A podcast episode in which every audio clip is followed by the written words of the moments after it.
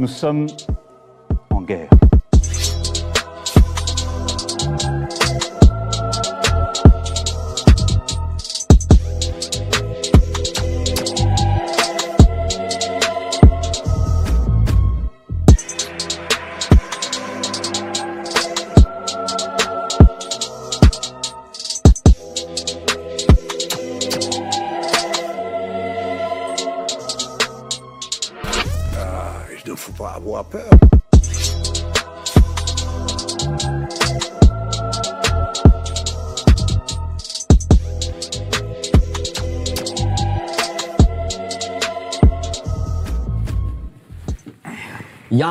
faut pas avoir peur. Bonsoir à tous, vous êtes sur Jeux Politique Profonde, la chaîne qui est là pour remplacer les médias subventionnés. Alors aujourd'hui, on va parler d'économie, d'économie russe, d'économie française, d'inflation, de souverainisme, de libéralisme.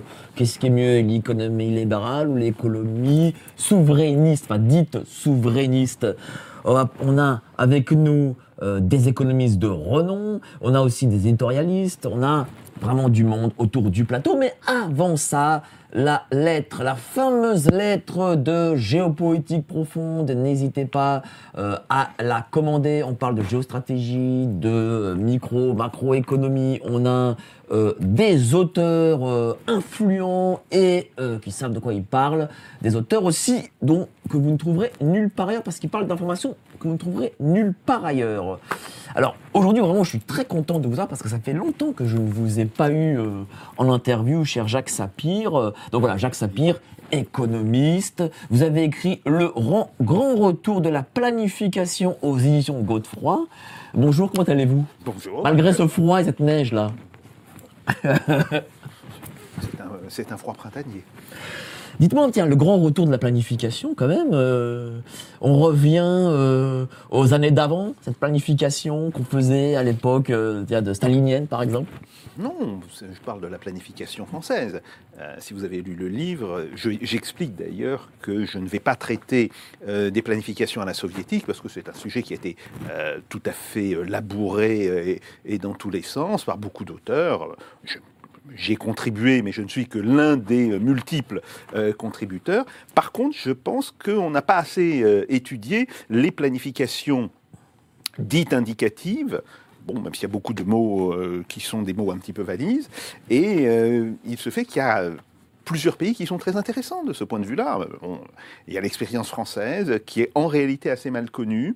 Il y a l'Inde, grand pays de planification, et comme par hasard, une économie euh, qui est en train de, réellement décoller euh, aujourd'hui, qui sera probablement la Chine des années euh, 2040, euh, 2030, 2040.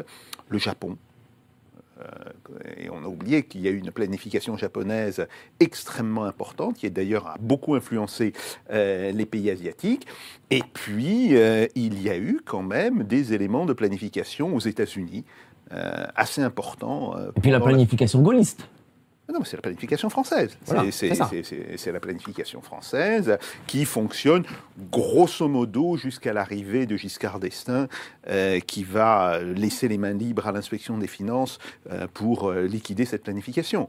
Même si elle va survivre, euh, si vous voulez, jusqu'au début des années 2000, mais elle n'a plus du tout euh, l'importance qu'elle avait euh, dans les années 50, 60 et le début des années 70. Alors, vous avez à côté de vous notre ami Corentin Périni, euh, rédac chef euh, de Ligne Droite sur Radio Courtoisie. Ça va bien, cher, euh, cher Corentin? Ça va et vous, Mike? Voilà, depuis euh, professeur Raoult, ça C'est va ça, oui. Professeur Raoul qui est, qui est un peu plus coriace que Monsieur Sapir. Sapir qui est tout doux par rapport à Monsieur, euh, monsieur Raoul. Oh. Non, mais qui est très sympa, Monsieur Raoul. Mais c'est vrai qu'il il y a des questions qu'il n'aime pas. Il n'aime pas toutes les Il questions. n'aime hein. pas toutes les questions et il fait pas semblant, quoi. Et il n'aime pas trop les journalistes. Vous aimez bien les journalistes, vous, cher Jacques Sapir Je n'ai pas à les aimer ou ne pas les aimer. Je fais, je fais avec les journalistes. Bon, certains sont de qualité, d'autres ne sont pas des journalistes, mais ça c'est un problème euh, qui est tellement général qu'il ne vaut pas la peine qu'on s'y étende dessus. Merci, cher Corentin. Olivier Piacentini, économiste libéral. Il a écrit La chute finale, l'Occident survivra-t-il aux éditions Godefroy? Tiens, vous avez le même éditeur, euh, Jacques Sapir et vous-même. Enfin, je travaille aussi avec les éditions de Paris sur mes précédents livres et maintenant je partage un petit peu mes productions sur ces maisons qui ont, euh, je dirais, une certaine ligne et une certaine euh, qualité. Je En tout cas, vous êtes euh, très très bien coiffé. J'ai vu votre brosse rose que vous apportez votre femme. Franchement, à chaque fois tu me fais de ces coups. C'est vraiment, mais écoute, ça commence bien. Là, si on doit débattre avec Jacques, là tu l'as présenté avec un air sérieux et tout. Moi je passe presque pour le farfelu. Là, tu m'as fait le même coup mardi. euh, tu étais tout bien coiffé juste avant euh, de venir à ligne droite. Et là, c'était plus, plus matinal. C'est mais Le normal. problème, c'est qu'avec le froid qu'il fait, je mets des bonnets. Alors, Voilà. Quand Ah, je l'enlève, bah, bravo. euh, voilà, j'ai des cheveux un petit peu Et nous aurons. Ça va passionner les, ça va passionner Oui, ça, les ça- auditeurs. ça passionne les gens. Oui. Et nous aurons euh, d'ici 15-20 minutes notre ami Philippe Béchade, analyste, rédac chef des publications Agora. Il sera là, il, il arrive.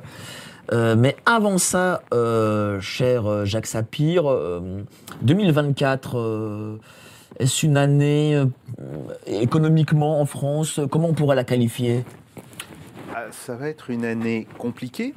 On voit très bien que le, nombre des faillites d'entreprises a beaucoup monté, en particulier au deuxième semestre de 2023.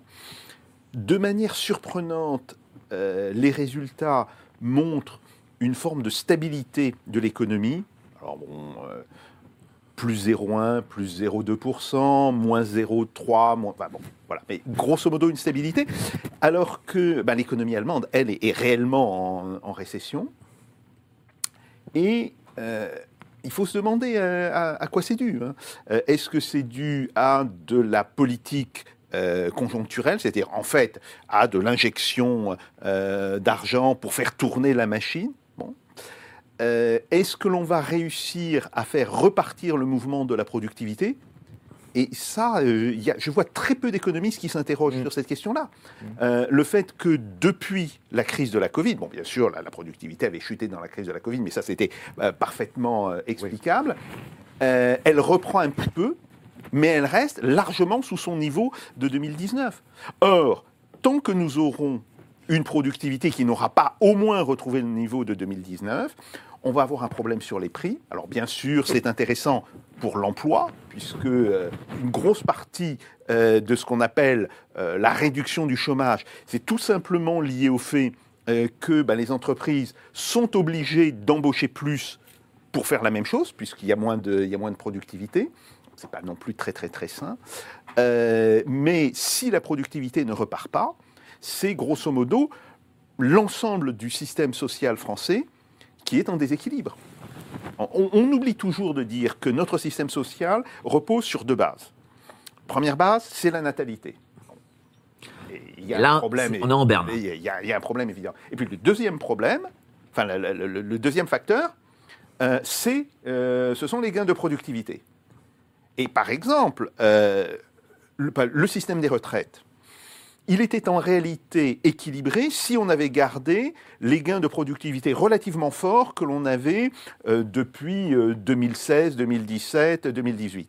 Si maintenant on est avec une productivité en recul, l'ensemble du système euh, n'est plus équilibré. Donc la productivité, c'est vraiment quelque chose de central en économie. Et d'ailleurs, je suis très étonné de voir que euh, ça, ça passe complètement euh, sous les radars. Il y a grosso modo que Patrick Artus qui a fait une note euh, là-dessus. Et, et c'est vraiment une question euh, très importante. Donc voilà, tout cela fait que je pense que l'année 2024 sera compliquée. Euh, bon, j'attends pas un effondrement euh, de l'économie française. mais l'effondrement, il ne se ferait pas pourquoi? Parce qu'on a cette fameuse protection sociale qui protégerait euh, en gros les gens.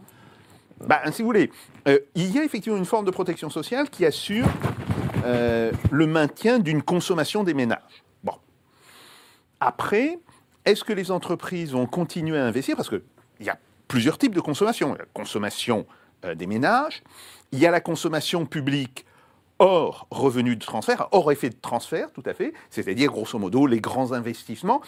Et on voit très bien que le gouvernement n'est pas disposé à faire de gros investissements.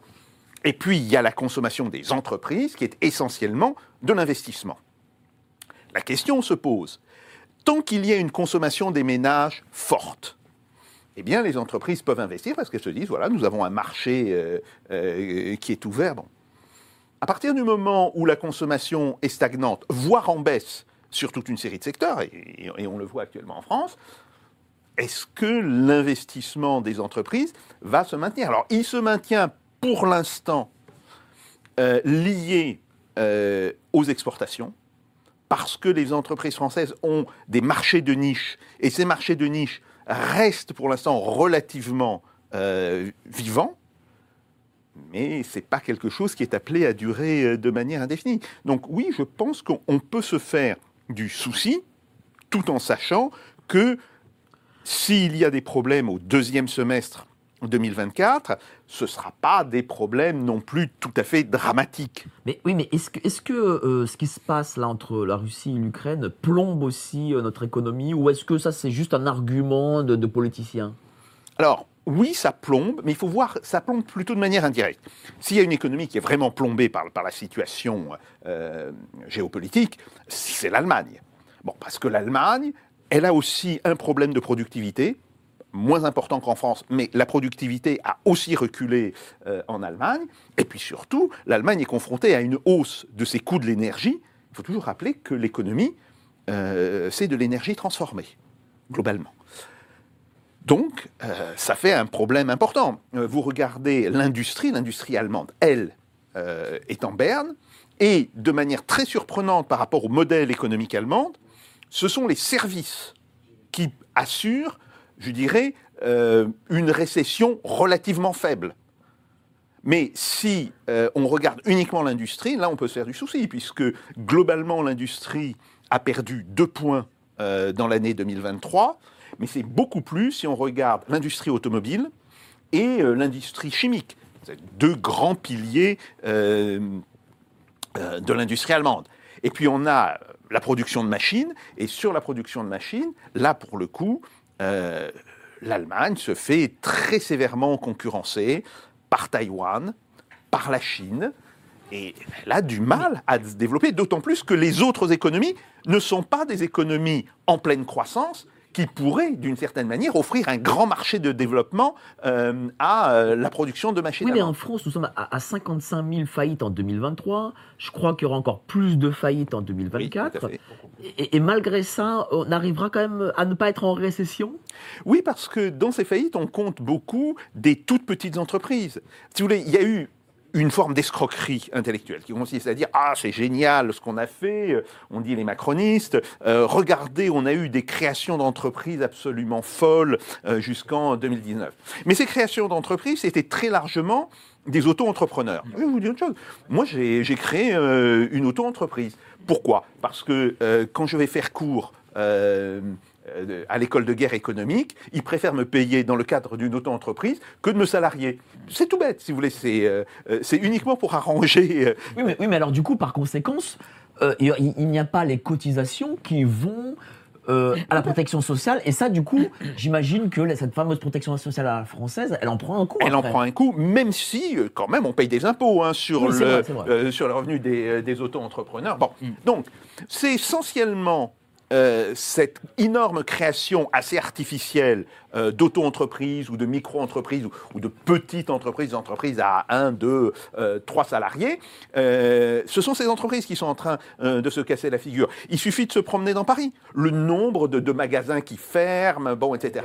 Bon, bon Dans tous ça, si vous voulez, ça, euh, ça n'atteint pas encore, je dis bien encore, euh, le cœur de l'activité économique. Mais, quand on voit ce qui se passe, quand on voit la stagnation de la consommation, quand on voit aussi les mutations technologiques qui ont touché certains secteurs, comme le secteur des banques, euh, où très clairement, là, euh, euh, l'arrivée de l'intelligence artificielle va causer des problèmes importants.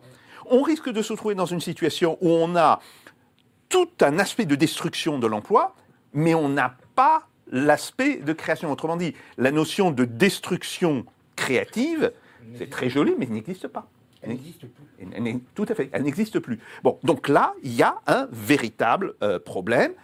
Je le répète, il y a malgré tout suffisamment d'intervention publique et suffisamment, je dirais, euh, de stabilisateurs automatiques pour qu'il n'y ait pas un effondrement de la demande, mais on a une demande des ménages qui est en berne, merci l'inflation, euh, et on a une demande des entreprises, l'investissement, qui a relativement tenu le coup en 2023, mais dont on ne sait absolument pas si elle va continuer euh, à se maintenir euh, en 2024. C'est pour ça que je suis inquiet. C'est pour ça que je dis que l'année 2024 sera compliquée.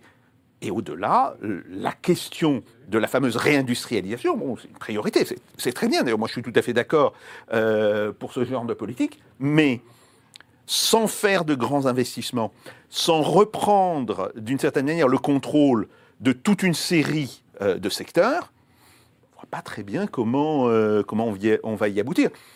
Sans oublier le problème de la compétitivité prix de l'économie, et là il faut le savoir, euh, l'économie française est structurellement handicapée par un taux de change trop élevé pour elle de 10 à 15% Il n'y a pas que ça. hein. Il y a pas que ça On va en parler après. mais, mais, mais, mais, mais ça joue. Euh, Regarde, regarde, oui, oui. Regardez les, les On- on études que fait le. Fonds monétaire international euh, dans le- l'External Sector Report. Ça fait grosso modo 15 ans qu'ils disent que l'économie française est en situation de surévaluation Oui, oui, oui, de, bien sûr. de 10 à 15 Alors, euh, sachant que le, le conflit euh, russo-ukrainien impacte aussi notre économie, est-ce que, euh, est-ce que le conflit peut et va durer D'après vous? Ça, ça dépend de beaucoup de choses. Est-ce Ça- que économiquement la Russie peut continuer Oui. à le faire durer? Oui. Voilà, c'est ça le truc. Ça, euh, ça, si on regarde ça, il n'y a pas de question. Euh, la Russie euh, a trouvé une forme d'équilibre, y compris d'équilibre économique, euh, dans le Mmh. conflit, et elle peut durer euh, plusieurs années. Euh, Bon, ça, c'est pas le problème. Même industriel Oui, bien sûr. Mais, bien c'est- sûr. mais ça s'améliore. Bien sûr, bien sûr. Euh, il y a une, si vous voulez, l'industrie manufacturière, donc hors le secteur Mhm. extractif, le secteur des matières premières, euh, l'industrie manufacturière a augmenté de 8% cette année. Ah oui. Bah oui, puisqu'ils fabriquent eux-mêmes euh, tous- les produits qu'on ne leur livre plus. Tout à fait. Euh, en fait, y y, il y a trois grands facteurs pour cette croissance. Il y a les dépenses militaires, ça c'est vrai, euh, si vous voulez, ça, ça, ça tire aussi la croissance, parce que Mhm. euh, quand on fait des armes, quand on fait des chars, quand on fait des canons, bah, on consomme de l'acier, euh, donc il faut des machines pour usiner ça, bon, voilà. Il y a le redémarrage d'une demande des ménages tout à fait extraordinaire, mais qui s'explique aussi. hein. Depuis octobre 2022, eh bien octobre 2022, euh, le salaire réel est positif en Russie. Donc ça veut dire qu'ils ont complètement digéré euh, le choc d'inflation, repartis de l'avant, et donc les ménages, ben, ils consomment. En plus, ils ont repris confiance dans la situation parce qu'ils avaient été quand même très déstabilisés hein, euh, par, le, par le début de la guerre, et donc ils, ils reprennent confiance et ils consomment. Et puis la troisième chose, c'est effectivement ce que vous avez dit, c'est que euh, c'est la substitution aux importations. Bah oui. Ah bon, vous ne vous voulez plus nous livrer? Ben, C'est très bien. Euh, nous allons euh, faire ça nous-mêmes. Alors bon, ça, ça implique un, un- un développement industriel qui n'est pas du tout négligeable. Donc moi, je pense, si vous voulez, j'ai fait des petits calculs. J'avoue tout de suite, ce sont des calculs de coin de table, hein, parce que euh, on a du mal à trouver suffisamment de chiffres ou plutôt des chiffres qui sont suffisamment longs. Vous savez, euh, quand on veut faire un petit peu de calcul économétrique et qu'on n'a que grosso modo euh, 14 ou 15 mois euh, de recul, C'est difficile. Bon, voilà, on ne peut pas faire euh, des, des choses très fines. Mais j'estime que, grosso modo, euh, les dépenses militaires représentent 40% de la croissance, la consommation des ménages, à peu près la même chose, et la substitution aux importations, 20%. Mhm. Ça, c'était la situation, grosso modo, à l'automne dernier. Et, et le troisième volet, c'est du durable. hein. C'est quelque fait. chose qui est en train de modifier. Excusez-moi, est-ce que, je, est-ce que je peux intervenir ou pas Oui, tout à fait. Non, non, Mais- oui, oui, oui. Je Ah, Vas-y, vas-y. Oui, oui, oui. Non, mais vous savez, on a- le problème, c'est qu'on avait déjà l'expérience de ça. Et les Occidentaux passent toujours au travers. Lors de la première crise en Crimée, il y a eu des sanctions, en particulier agricoles. Et les agriculteurs français ne peuvent plus euh, livrer, par exemple, des pommes, des fruits et légumes aux Russes. Eh bien, par exemple, au niveau des pommes, ils ont développé, Absolument. je dirais, la production de pommes à ce moment-là. Donc, ils ont dit, ben, vous ne nous livrez pas des pommes, on va les fabriquer, on va, on va les produire nous-mêmes. Et donc, comme c'est quand même un peuple capable, le peuple russe, tout le monde le sait, enfin, c'est, je veux dire, un, un- un grand peuple, eh ben maintenant, ils se mettent à faire plus de produits industriels pour un pays qui, jusqu'à présent, vivait quand même sur ses acquis énergétiques. Donc, on est en train de leur tendre la main pour au contraire restructurer de façon plus durable et plus productive leur économie. Mais il, n'y a que Monsieur le Maire et C'est-à-dire que, comme disait Monsieur le maire, la Russie n'est pas à genoux. Euh, et, et l'économie a, a une, Non, une croissance forte, quoi. été, mais, mais- mais même pas les trois premiers mois. Mais tout à fait. Alors, oui, bien sûr, ils ont subi un choc Oui, oui, de, mais- de sanctions. Bah, bah, ça, c'est évident, parce qu'il faut, voir le niveau des sanctions. hein. Alors, Ce c'est quel niveau, tiens. Pour le Alors, coup, euh, Alors, si on les- peut le préciser. euh, oui, euh, ce sont des sanctions. Alors, c'est euh, la Russie est le premier pays qui a été euh, hors situation de guerre, bien entendu, euh, qui a été confronté à des sanctions à la fois en termes de commerce international, euh, en termes d'accès à la technologie et en termes financiers. Oui, Ce sont les- les- volets. C'est- un volet considérable. Qu'est-ce qu'on constate? Ben, On constate que ça commence à faire baisser la productivité euh, du travail d'environ 5%. Bon, c'est mais immédiatement, hein, ça se produit Oui, en oui. avril, euh, avril-mai euh, 2022. Et puis, les entreprises russes réagissent. Et il y a quelque chose auquel, et nous tous, hein, si vous voulez, parce que euh, avec mes collègues russes, euh, j'avais pas vu venir ça. hein. Euh, il y a toute une série d'entreprises occidentales qui quittent la Russie. Bon, certaines sont restées, Decathlon est resté, par exemple, mais d'autres quittent la Russie, euh, parfois contraintes et forcées. hein. Parfois, c'est sûr. Euh, ce sont les gouvernements qui, qui ont dit bon, vous pouvez pas rester. Qu'est-ce qui se passe? Les industriels russes se disent mais il y a des parts de marché à prendre. Bah oui. Ces parts de marché qui étaient occupées par les. Donc ils se disent euh, si on prend ces parts de marché, ça va nous faire des profits pour après-demain.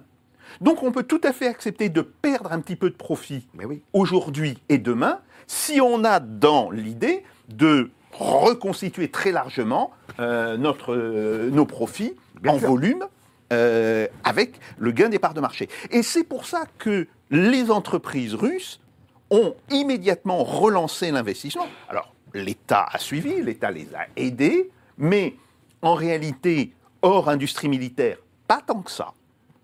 Bon, euh, l'État a plutôt aidé euh, la population, et ça c'est quelque chose qu'on n'a pas, euh, que les, les dirigeants occidentaux n'ont pas du tout pris en compte et qui joue énormément, qui d'ailleurs fait beaucoup pour l'acceptabilité euh, de la guerre dans la population russe. Bon, euh, les entreprises ont investi. Résultat, alors que l'économie reculait de 2,1% en 2022, les investissements augmenté de 2,9%. Ah ça- c'est ce qui fait quand même l'équivalent d'un écart de 5%. hein. On a moins de 1 pour la production, mais plus de 9 pour euh, l'investissement. Et aujourd'hui, en 2023, on va avoir un, un gain d'investissement d'environ 6%. Et quand vous regardez uniquement l'investissement industriel, de plus de 7%. Mhm. Bah oui. Bah, quand on a un tel investissement, évidemment que, que l'économie repart. Je pense même que le, le renforcement de l'économie russe va s'amplifier, se stabiliser et devenir quelque chose de structurel dans les mois et les années à venir. Parce que euh, là, pour le moment, on n'a pas la totalité des fruits des Ah oui. investissements qui Tout ont été effectués et de la restructuration de, de l'économie russe. Ah, tout à fait. Mais je pense que les années à venir, on, va se rendre compte qu'en fait, on a tendu la perche à ce pays. Je voudrais dire aussi que euh, ce qui a beaucoup aidé la Russie, et c'est un sujet dont je parle depuis 2015, et quand j'en parlais Mhm. à l'époque, on me disait que j'étais un peu ma boulot, hein, certainement, c'est la constitution du groupe BRICS qui permet quand même au- à, à la Russie euh, de ne pas prendre de plein fouet l'intégralité des sanctions occidentales, puisque vous avez quand même un ensemble de pays qui, qui, qui continuent à collaborer dans tous les domaines avec eux. Donc euh, les, les- les- les sanctions occ- occidentales n'auront jamais plus le même impact que ce qu'elles ont eu par le passé. Et Alors, donc, euh, excuse-moi, cher Olivier, Oui, non, euh, je pose une dernière question et on va arriver au débat. j'ai demandé l'autorisation. Non, mais Oui, très oui, bien, très, très bien. pas me mettre de carton. Je vais juste parler des hydrocarbures et après on va aller au grand débat. J'ai été pas. un bon élève, Tu seras, hein, tu je sais seras, tu euh, tu- je sais que tu trépignes, hein, parce qu'Olivier trépigne. Non, euh, mais j'ai écouté. Non, mais pourquoi je traite tu as pas écouté Parce que religieusement, J'ai écouté, j'ai. Jacques. Il y a beaucoup de points sur lesquels je suis d'accord. Il y a des points où peut-être. Ah bah, on- bah, bah, justement, on va en débattre. On va en débattre. Mais, Euh, dernière euh, question euh, euh, sur l'entretien, et après on va arriver au grand débat euh, avec Olivier et notre ami Corentin. Euh, Est-ce que euh, le fait que la Russie soit aussi un producteur d'hydrocarbures va les aider pour 2024 Est-ce que les hydrocarbures vont être encore plus chers qu'ils n'ont été en 2023 Euh, voilà, qu'est-ce qu'il en est aussi de la, de la consommation mondiale et donc ben, des recettes euh, qui vont arriver euh, pour la Russie? Alors, la consommation mondiale va continuer à augmenter, mais elle va augmenter finalement euh, à un rythme assez lent. Elle va continuer à augmenter d'ailleurs pour une raison très simple, euh, c'est qu'il y a toute une série de pays qui décident de substituer du charbon par du pétrole et du gaz. hmm. Donc, plus une croissance. Il faut savoir que la, croissance se poursuit en Inde, la croissance se poursuit en Chine. Bon, donc, il y a un effet de croissance, mais il y a aussi un effet de substitution. Alors, après, sur les prix des hydrocarbures, ils sont montés de manière très importante en 2022. Ils avaient baissé dans le premier semestre 2023. Ils ont réaugmenté en 2023, mais pas autant qu'on le pensait, euh, parce que les États-Unis sont intervenus massivement sur le marché des hydrocarbures. Les États-Unis ont, déstocké très largement euh, une grosse partie de leurs réserves euh, stratégiques, ce qui fait que pour l'instant, le prix du Brent, bah, il oscille entre euh, 75 et 78 euh, dollars le baril. Bien sûr, c'est plus les, niveaux qu'on avait atteints en 2022. hein, on avait atteint les 100 dollars, mais ça reste très élevé. Euh, bon. Après, qu'est-ce qui va se passer? Euh, S'il y a euh, le moindre problème dans, le, système de production américain, par exemple, un gazoduc qui prend feu, des grèves qui peuvent très bien éclater sur des, centres de production ou de distribution, etc. Il peut y avoir un petit déséquilibre qui immédiatement va envoyer le, le prix du pétrole à euh, 90 euh, ou euh, 95 dollars. Si ça ne se passe pas, ben, on va rester avec un prix du pétrole élevé, stable, mais euh, élevé. Là, ça va quand même, malgré tout. Ça favorise la Russie. Ça, ça favorise la Russie. Alors, ça favorise la, la totalité euh, euh, des pays producteurs. Ah Bon, euh, euh, ça favorise aussi l'Arabie Saoudite. Euh, L'Arabie Saoudite. Qui a rejoint les BRICS. Tout à fait, qui, qui a rejoint les BRICS et qui a rejoint les BRICS en partie pour cette raison. Ah oui. Bon, l'Iran est aussi euh, euh, très impliqué là-dedans. Puis, un autre marché qui est important, c'est le marché du gaz.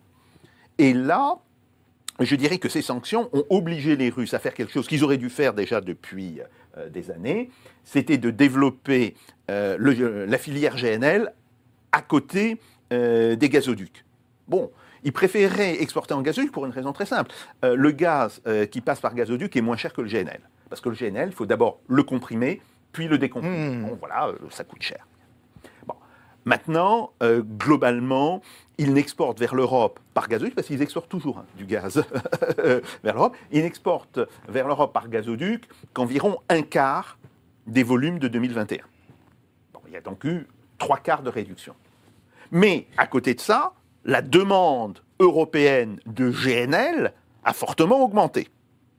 Et là, euh, c'est une entreprise privée russe, Novatec, qui s'est établie, si vous voulez, en champion de la filière GNL en Russie, et qui a secoué un petit peu Gazprom euh, hors de l'aspect de, complaisance dans lequel euh, étaient les dirigeants de Gazprom qui disaient bah, nous on est assis sur euh, les gazoducs, ça va, on n'a pas de problème. Résultat, Gazprom est en train de développer lui aussi euh, euh, la filière euh, GNL et est en train de faire la course euh, avec Novatec.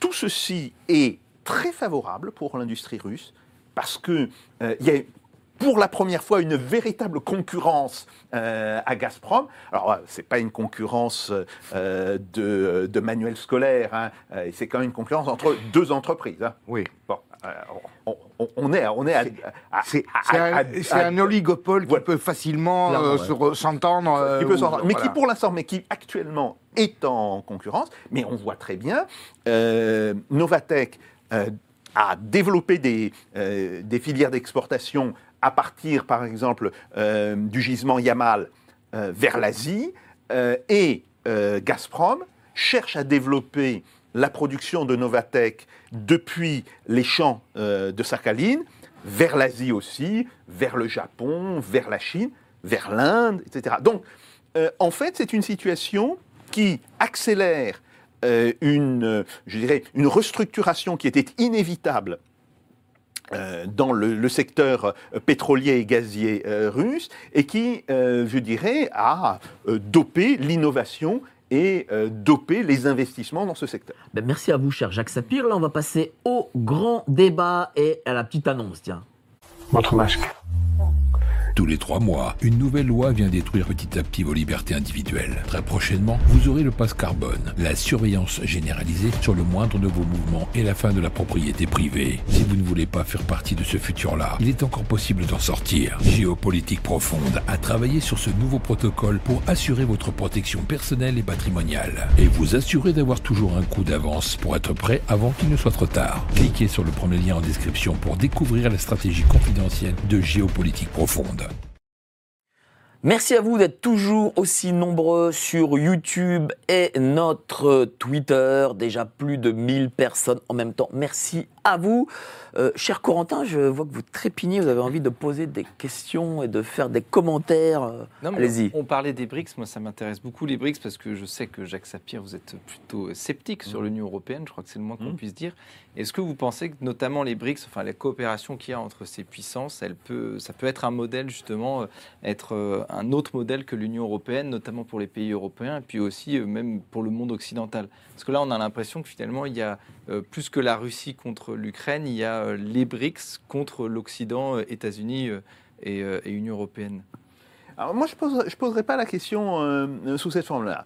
Euh, c'est très clair que les BRICS montrent qu'il existe une forme de coopération distincte de ce que fait l'Union européenne. Bon, ça c'est ça c'est très clair. Après, est-ce que les BRICS se constituent en modèle? C'est pas évident. Non. Euh, par contre, ils sont un centre de polarisation pour toute une série de pays qu'on appelait autrefois des pays du tiers-monde, euh, bon, qui ont évolué, mais, mais qui sont très intéressés euh, par, le, par le modèle des BRICS. Il suffit de regarder un petit peu la salle d'attente euh, dans les BRICS. Ah Bon, bah là, oui. euh, ils en ont admis 5. mais il y en avait 21 qui avaient euh, déposé. Et alors, ce qui est intéressant, c'est qu'il y a un tel nombre de pays qui demandent leur adhésion que les BRICS se permettent d'être sélectifs. Bah oui. Par exemple, euh, l'Algérie s'est fait retoquer, Mm. au, si vous voulez, euh, euh, au nom de ben, votre politique n'est pas suffisamment prévisible.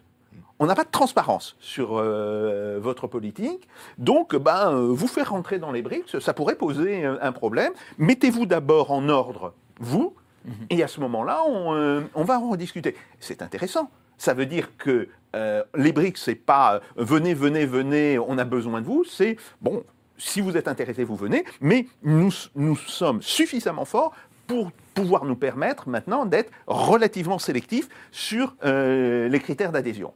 Après, il faut quand même comprendre une chose, c'est que les BRICS, c'est une, une institution qui vise d'abord à gérer le problème euh, des émergents et des émergents euh, du Grand Sud ou du Sud au sens géopolitique, pas nécessairement au, sens géographique, par rapport à l'Occident, ça c'est le premier point, mais aussi au sein du Sud.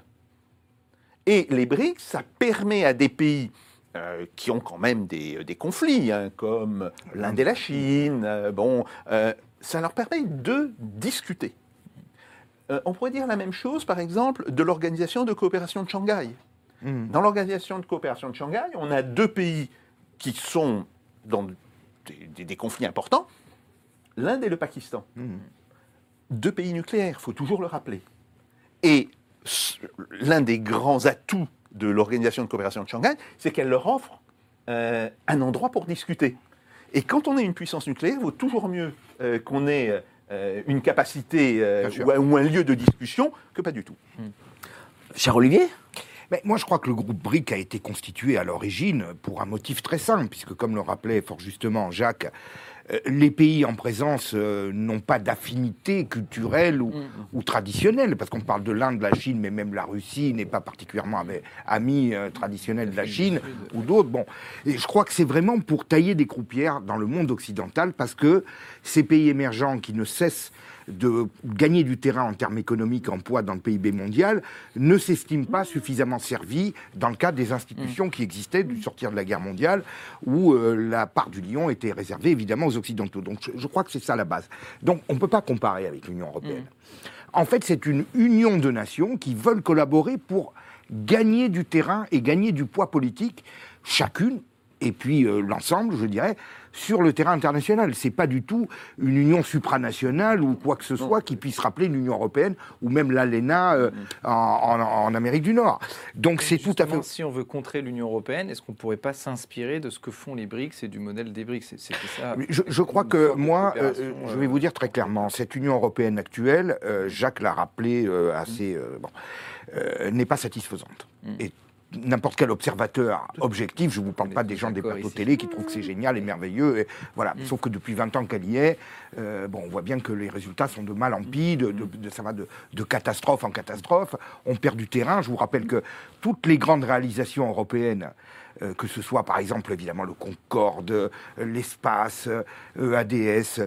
À l'époque, le premier, le premier micro-ordinateur commercialisé euh, dans le monde, ça a été Olivetti. Est-ce que tu aurais une question du coup pour, on pour veut- notre ami euh, euh, Jacques Sapir Alors, c'est pas tellement. Parce que là, t'étais t'es pas d'accord, et puis là, bon, bah, tu fais des monologues, très bien. Alors, j'aime beaucoup tes monologues, mais euh, tu disais que tu n'étais pas d'accord euh, sur certains Mais points. enfin, Donc là, si on tu veut, veux, on il veut connaître tes, tes Il désaccords. faudrait que je réponde de ce que tu as envie que je réponde. Non, Bien. pas du tout. Bon, oui, j'ai écouté euh, Voilà. Jacques tout à l'heure sur sa vision euh, de l'économie et de l'économie française, et je suis très heureux de débattre avec lui parce que je le considère comme un économiste euh, vraiment de référence, mais on n'a pas tout à fait les mêmes points de vue et surtout le même angle de vue. Et par exemple, sur l'économie française, je vais, je vais tout de suite rentrer dans le, dans le vif du sujet.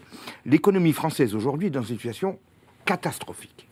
Et on le voit à travers le déficit public qui est colossal aujourd'hui, qui n'a jamais atteint ce type de niveau. Le déficit de la balance commerciale, 190 milliards Le d'euros, plus important. le plus important parce que c'est celui-ci qui traduit la perte Oui. de compétitivité de l'économie française. Tout à fait. 190 milliards d'euros. Le deuxième co- euh, déficit commercial de l'Union européenne après, c'est l'Espagne, 70. Vous voyez qu'on est vraiment complètement à volo. Tout à fait. Bien. Sur la baisse du chômage, vous en avez parlé comme un problème de perte de, de productivité. C'est oui, mais il n'y a pas que ça. Le- la baisse du chômage est un phénomène qui est observable partout dans l'Union européenne pour un simple, euh, une simple raison. C'est un problème démographique. Les classes issues du baby-boom étant parties à la retraite, il y a des places qui se libèrent et vous avez la même baisse du chômage partout en Europe. Sauf que, devinez quel est le pays où le chômage baisse le moins c'est la France. Et j'en veux pour preuve que, par exemple, il y a Et donc, encore... la- en conclusion? Mais là, je ne suis pas au point de conclure. Ah, bon, d'accord. Maintenant, si tu veux, je me tais. hein. Non, mais non, mais vous- Dans 10 minutes. dans 10 minutes. Mais justement, c'est là où j'arrive. Bon, je ne vais pas développer sur le chômage. La France, sur le chômage, contrairement à ce que dit Macron, ne se porte pas bien. En tout cas, elle se porte de moins en moins bien en référence aux pays voisins.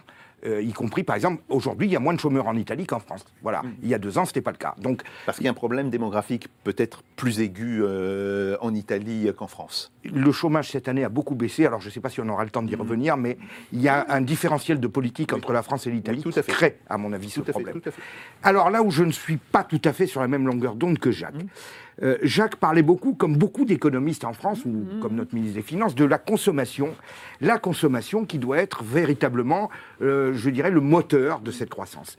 Or, moi, je crois qu'une croissance qui est portée par la consommation est une croissance qui, dans le cadre de, nos- de notre économie actuelle, euh, ne fera que s'enliser. Donc, qu'est-ce qu'il faut quoi Il faut 30 ans. rentrer en com- économie de production, c'est Est-ce ça que j'ai deux minutes ou pas Deux minutes, deux minutes, parce que j'aimerais que, que Oui, tout le oui, monde oui. puisse parler. Tout à fait. Oui, mais le problème, c'est qu'on est dans Je un sais, je sais, je sais. quand même un petit peu d'approfondissement. Pourquoi l'économie basée sur la consommation en France ne fonctionne pas? Parce qu'en fait, elle est basée sur un gonflement artificiel de la consommation par des déficits publics, des déficits des quêtes sociales. Bien. On alimente une croissance très faible avec des déficits colossaux par de l'argent qu'on injecte essentiellement pour soutenir la consommation, parce que comme l'a dit Jacques, depuis 30 ans, la part de l'investissement dans la dépense publique se réduit, et c'est la part des dépenses sociales qui augmente. Donc on est basé sur une consommation qui est alimentée par des déficits. Bien. Cette consommation alimentée par des déficits ne profite pas à la production. Il y a donc une distorsion. On maintient un niveau de vie général qui ne correspond plus à la production réelle de notre économie. Et ça se traduit par quoi? Par Donc, ce déficit de la balance commerciale, puisque Là, là, je l'argent les veux- gens... là, je veux vraiment une conclusion, s'il te plaît. Je, je veux vraiment une petite pense- question, conclusion. Alors, je pense pour très Jacques Sapir. simplement que le fond du problème vient du fait que ce, justement ces dépenses publiques et ce soutien à la consommation passent par des charges plus lourdes qu'ailleurs, des impôts de production qui sont 7 à 8 points supérieurs à ceux Donc, des c'est-à-dire venir à une économie euh, microéconomique libérale, c'est ça? En gros, qu'est-ce que tu voudrais? Oui, bon, ben en Donc, gros. est-ce que hein. c'est est-ce que c'est vraiment en gros, est-ce que- hein. est-ce que c'est ce qu'il Bon. faudrait Euh, pour le pays? Mais là, c'est gros, gros. Hein. Ah, attends, Euh, est-ce qu'il voilà. faudrait- est-ce que c'est ce qu'il faudrait pour le pays pour retrouver de la croissance euh, et de- une, une industrie forte, on va dire? Alors, le gros problème de la France, c'est qu'on a à la fois euh, des activités productives qui sont très taxées et des activités productives qui sont très subventionnées. Les subventions aux entreprises françaises Mm. représentent à peu près 78 milliards d'euros. Mmh. Autrement dit, pratiquement euh, 3,5% euh, du PIB, c'est-à-dire pas loin de notre déficit budgétaire. Oui, oui. Pourquoi? Bah, Tout simplement parce qu'il y a un problème de compétitivité prix. Et c'est ça le problème, c'est qu'il y a des secteurs qui profitent largement de cette manne de l'État, mais l'État, pour justement accorder cette manne à ces secteurs, est obligé de matraquer d'autres secteurs. Ah, ça. Et ça, c'est un problème structurel en France. Et si vous voulez, pourquoi est-ce que euh, j'ai défendu depuis euh, euh, 2008, 2007-2008 euh, l'idée d'une sortie de l'euro? Ce n'était pas pour des raisons dogmatiques. C'était pour dire très simplement, il faut retrouver une compétitivité prix qui permettra à ce moment-là d'aborder une restructuration complète de notre système parafiscal et fiscal par rapport aux entreprises. Autrement dit, qui permettra de diminuer les subventions et donc de diminuer aussi euh, la part du matraquage du reste du secteur. Or, je pense, si vous voulez, je peux me tromper, mais je pense qu'il n'est pas possible de procéder à ce type de réforme générale euh, du système fiscal appliqué à l'économie tant que l'on reste dans une situation où euh, la production française est largement euh, obérée par un taux de change trop élevé. Et ça, c'est un problème absolument... Enfin, C'est un problème de monnaie surtout? Alors, Oui, je- je- alors, Attends, attends, attends, attends. c'est- un problème de monnaie? oui, c'est un problème de monnaie, mais si vous voulez, c'est un problème général et qui n'est pas sans rappeler la situation de l'économie française à la fin des années 1950, Mmh. où là aussi on avait ce type de problème. Et il a fallu que le général de Gaulle impose, avec Jacques Rueff, deux dévaluations importantes. On parle toujours de la première, on oublie euh, la seconde. Et il a, euh, euh, de Gaulle a dévalué le franc de pratiquement 24% en un an. Oui, mais l'euro été dévalué. Non, l'euro a Enfin, l'euro a perdu de la valeur. Non, mais le problème, de valeur par rapport au dollar. Oui, mais Mike, Mais il y a- pas par rapport- un au- double yuan, hein. Il y a un double problème. Il y a le problème de la parité de l'euro par rapport aux autres monnaies. Bon. Et ça, la France euh, le subit comme l'Allemagne d'ailleurs.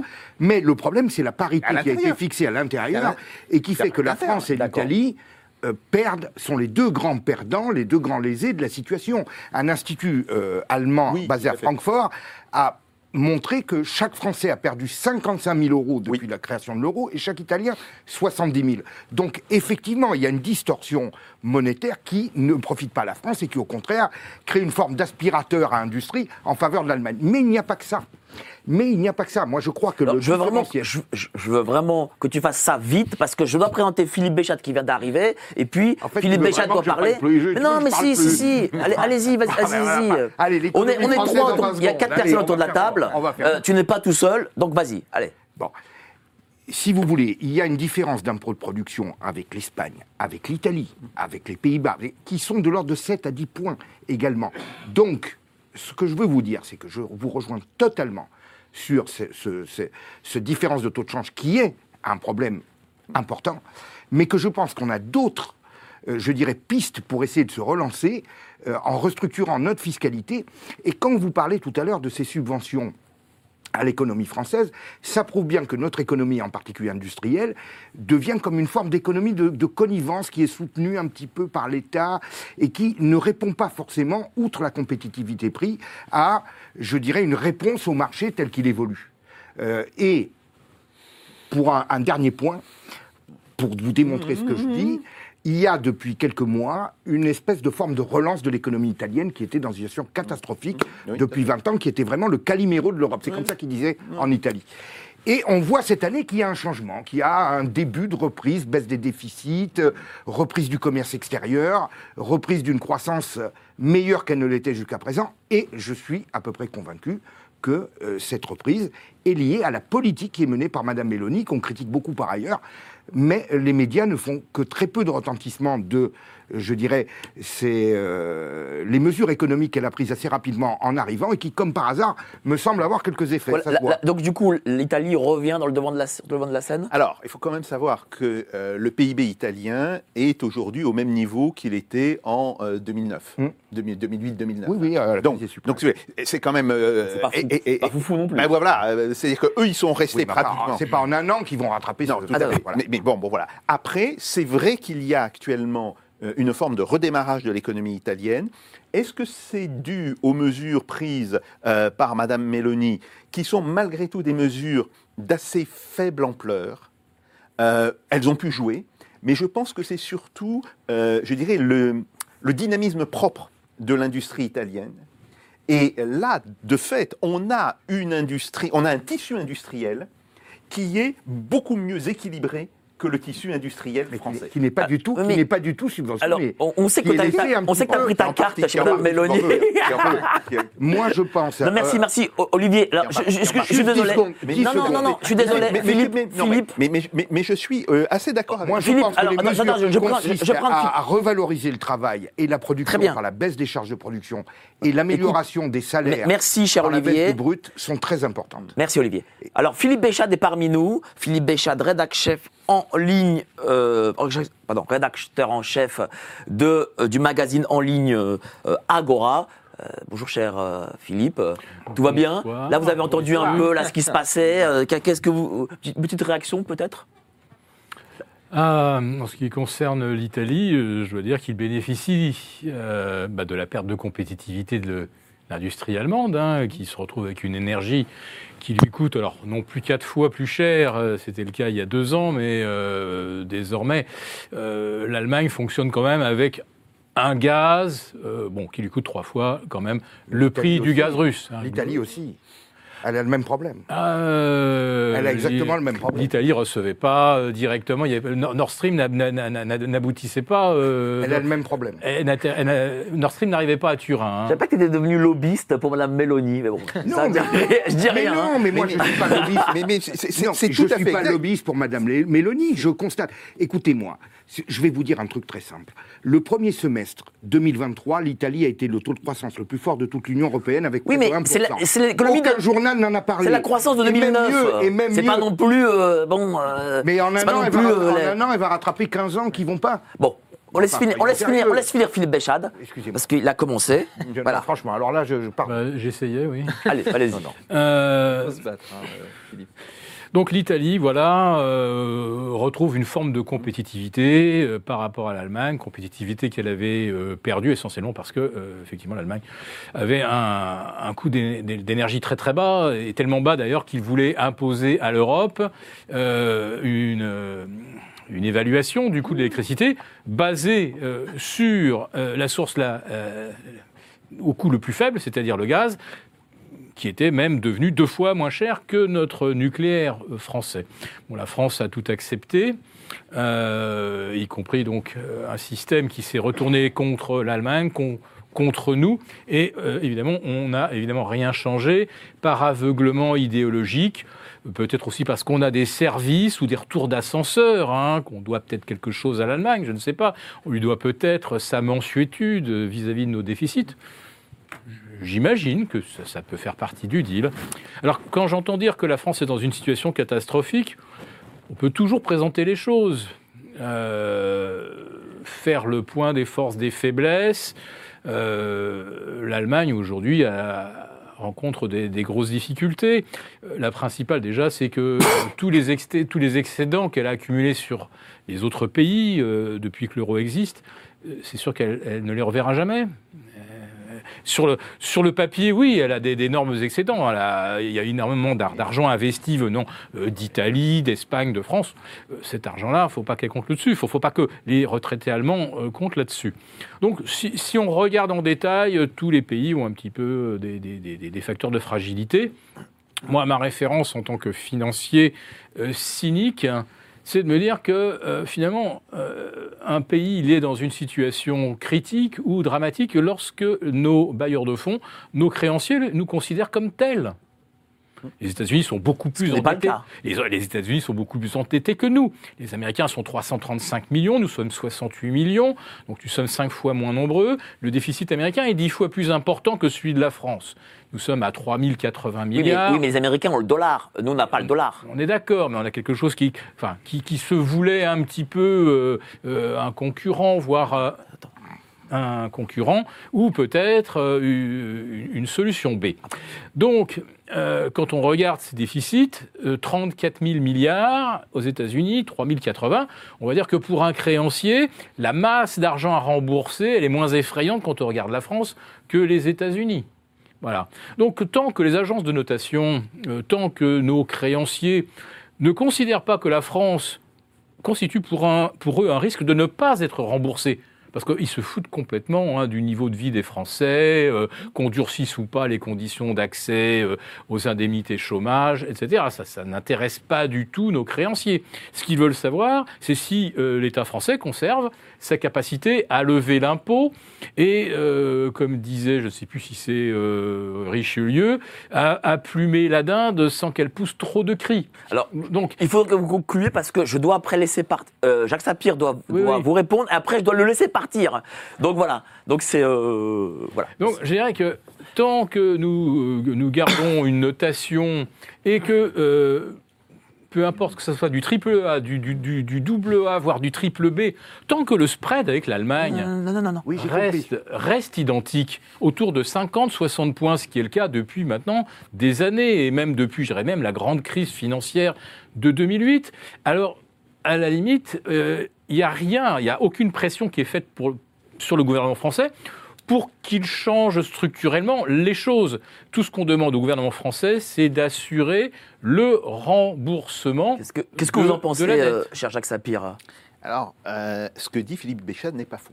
Et c'est effectivement un raisonnement. mais alors, il faut l'entendre comme un raisonnement de financier. Ah, ben effectivement, Ah, voilà. un financier J'ai- raisonne exactement comme ça. Ah, J'ai j'ai affiché les Oui, couleurs. tout à fait, à tout à euh, fait, tout à fait. Après, il y a quand même quelque chose qui est, qui est inquiétant, c'est que euh, ce spread de 50 points, il existait avant la création de l'euro. Mm. En fait, moi, je me rappelle quand j'étais jeune maître de conférence à Nanterre euh, au début des années 80. Euh, déjà, il y avait des collègues qui euh, s'arrachaient les cheveux en disant mais c'est terrible, euh, on est toujours à euh, 50 points au-dessus du taux d'intérêt allemand, etc. Donc, on voit bien que là, il y a quelque chose de, structurel auquel l'euro n'a rien changé. Ça, c'est le premier point. Le deuxième point, c'est que malgré tout, la différence, c'est que on avait une masse de dette importante, bon.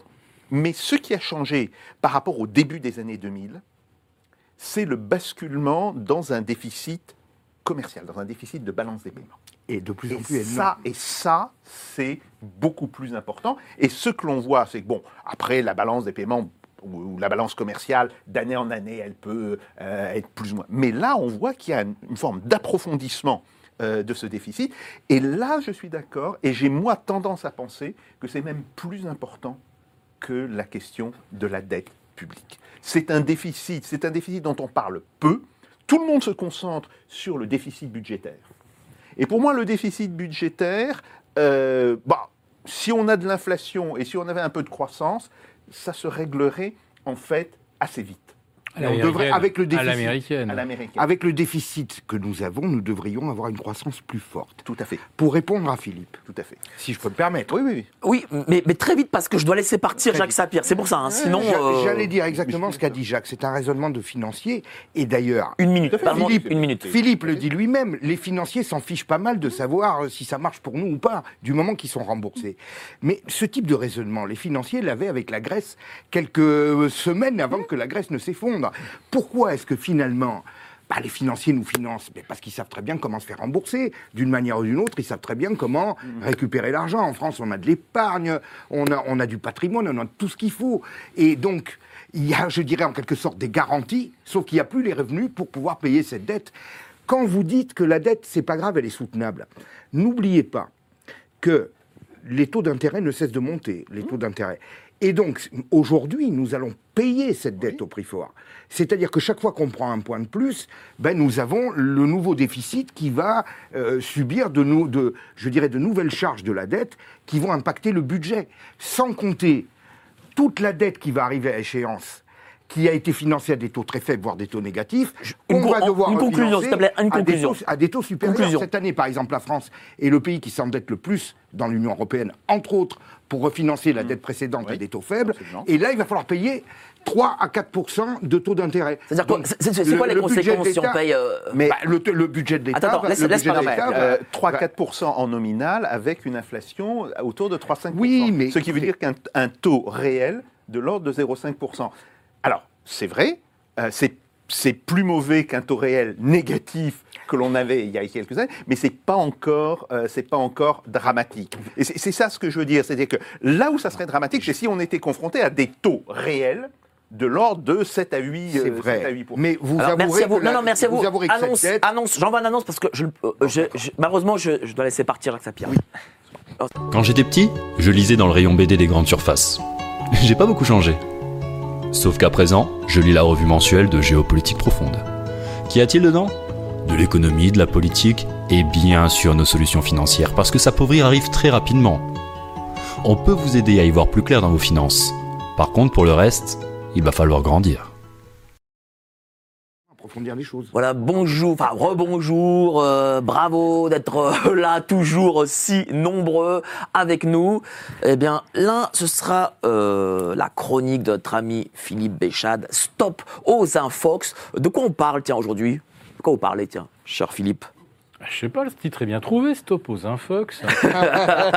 c'est le cri du cœur du WEF. Hein, le forum de Davos a, a débuté il y a, il y a trois jours. Et euh, bah, ça envoie du lourd.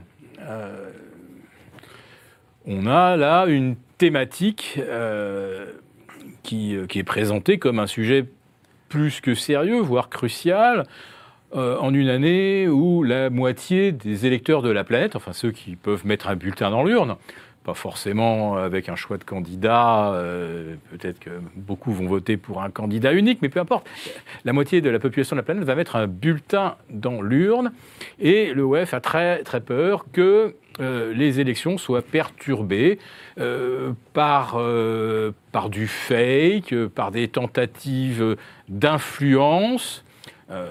Euh, je rappelle quand même que euh, la plus grosse, enfin, le plus gros facteur d'influence sur les élections américaines de euh, 2020, c'était quand même d'avoir euh, occulté l'affaire du laptop de Hunter Biden.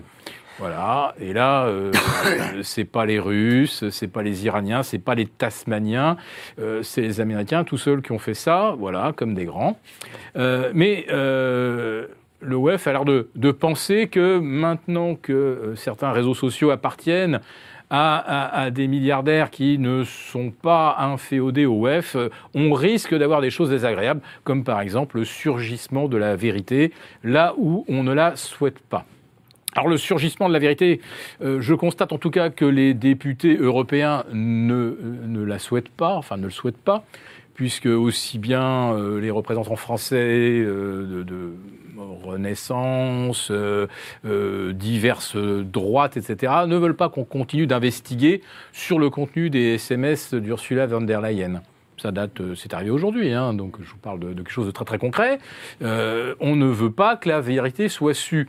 Donc je ne vois pas non plus pourquoi alors des journalistes feraient du zèle pour nous faire connaître justement des choses qui pourraient euh, intéresser euh, le, citoyen européen, se croyant dans une démocratie dont les, les bases doivent être théoriquement la probité, la transparence, la responsabilité de ses actes par rapport à ceux qui vous ont élus.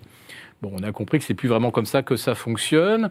Et euh, Ursula von der Leyen, elle, euh, veut carrément, elle le dit, et M. Breton le, répète, donc c'est un petit peu euh, son, exécuteur des bases œuvres, il faut censurer toutes les sources de non-vérité officielle.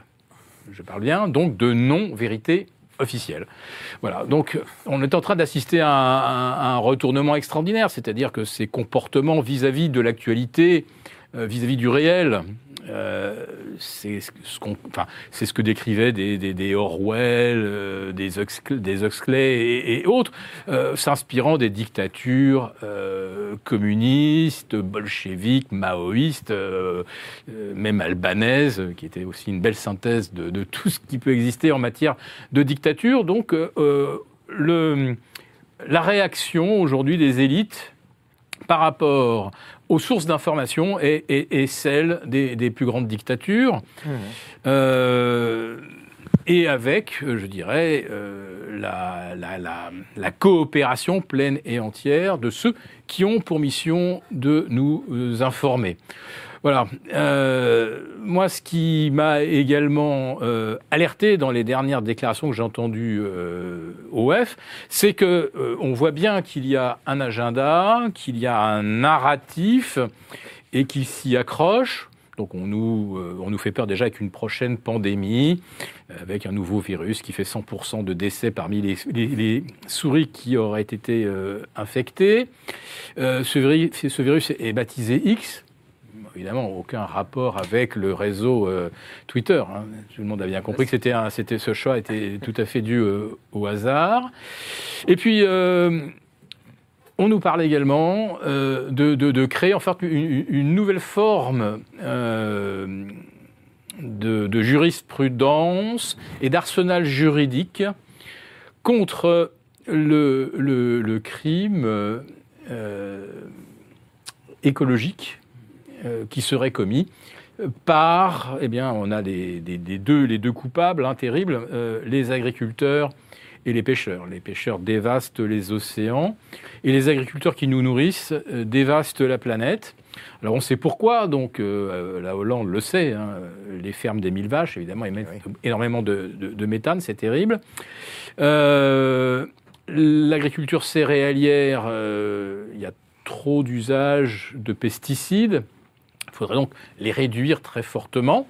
Et c'est donc ce qui va être imposé. Moyennant quoi, comme on manquera de blé, on le fera venir de, pays euh, qui, eux, ne s'imposent aucune restriction en matière euh, de pesticides, de glyphosate, euh, etc.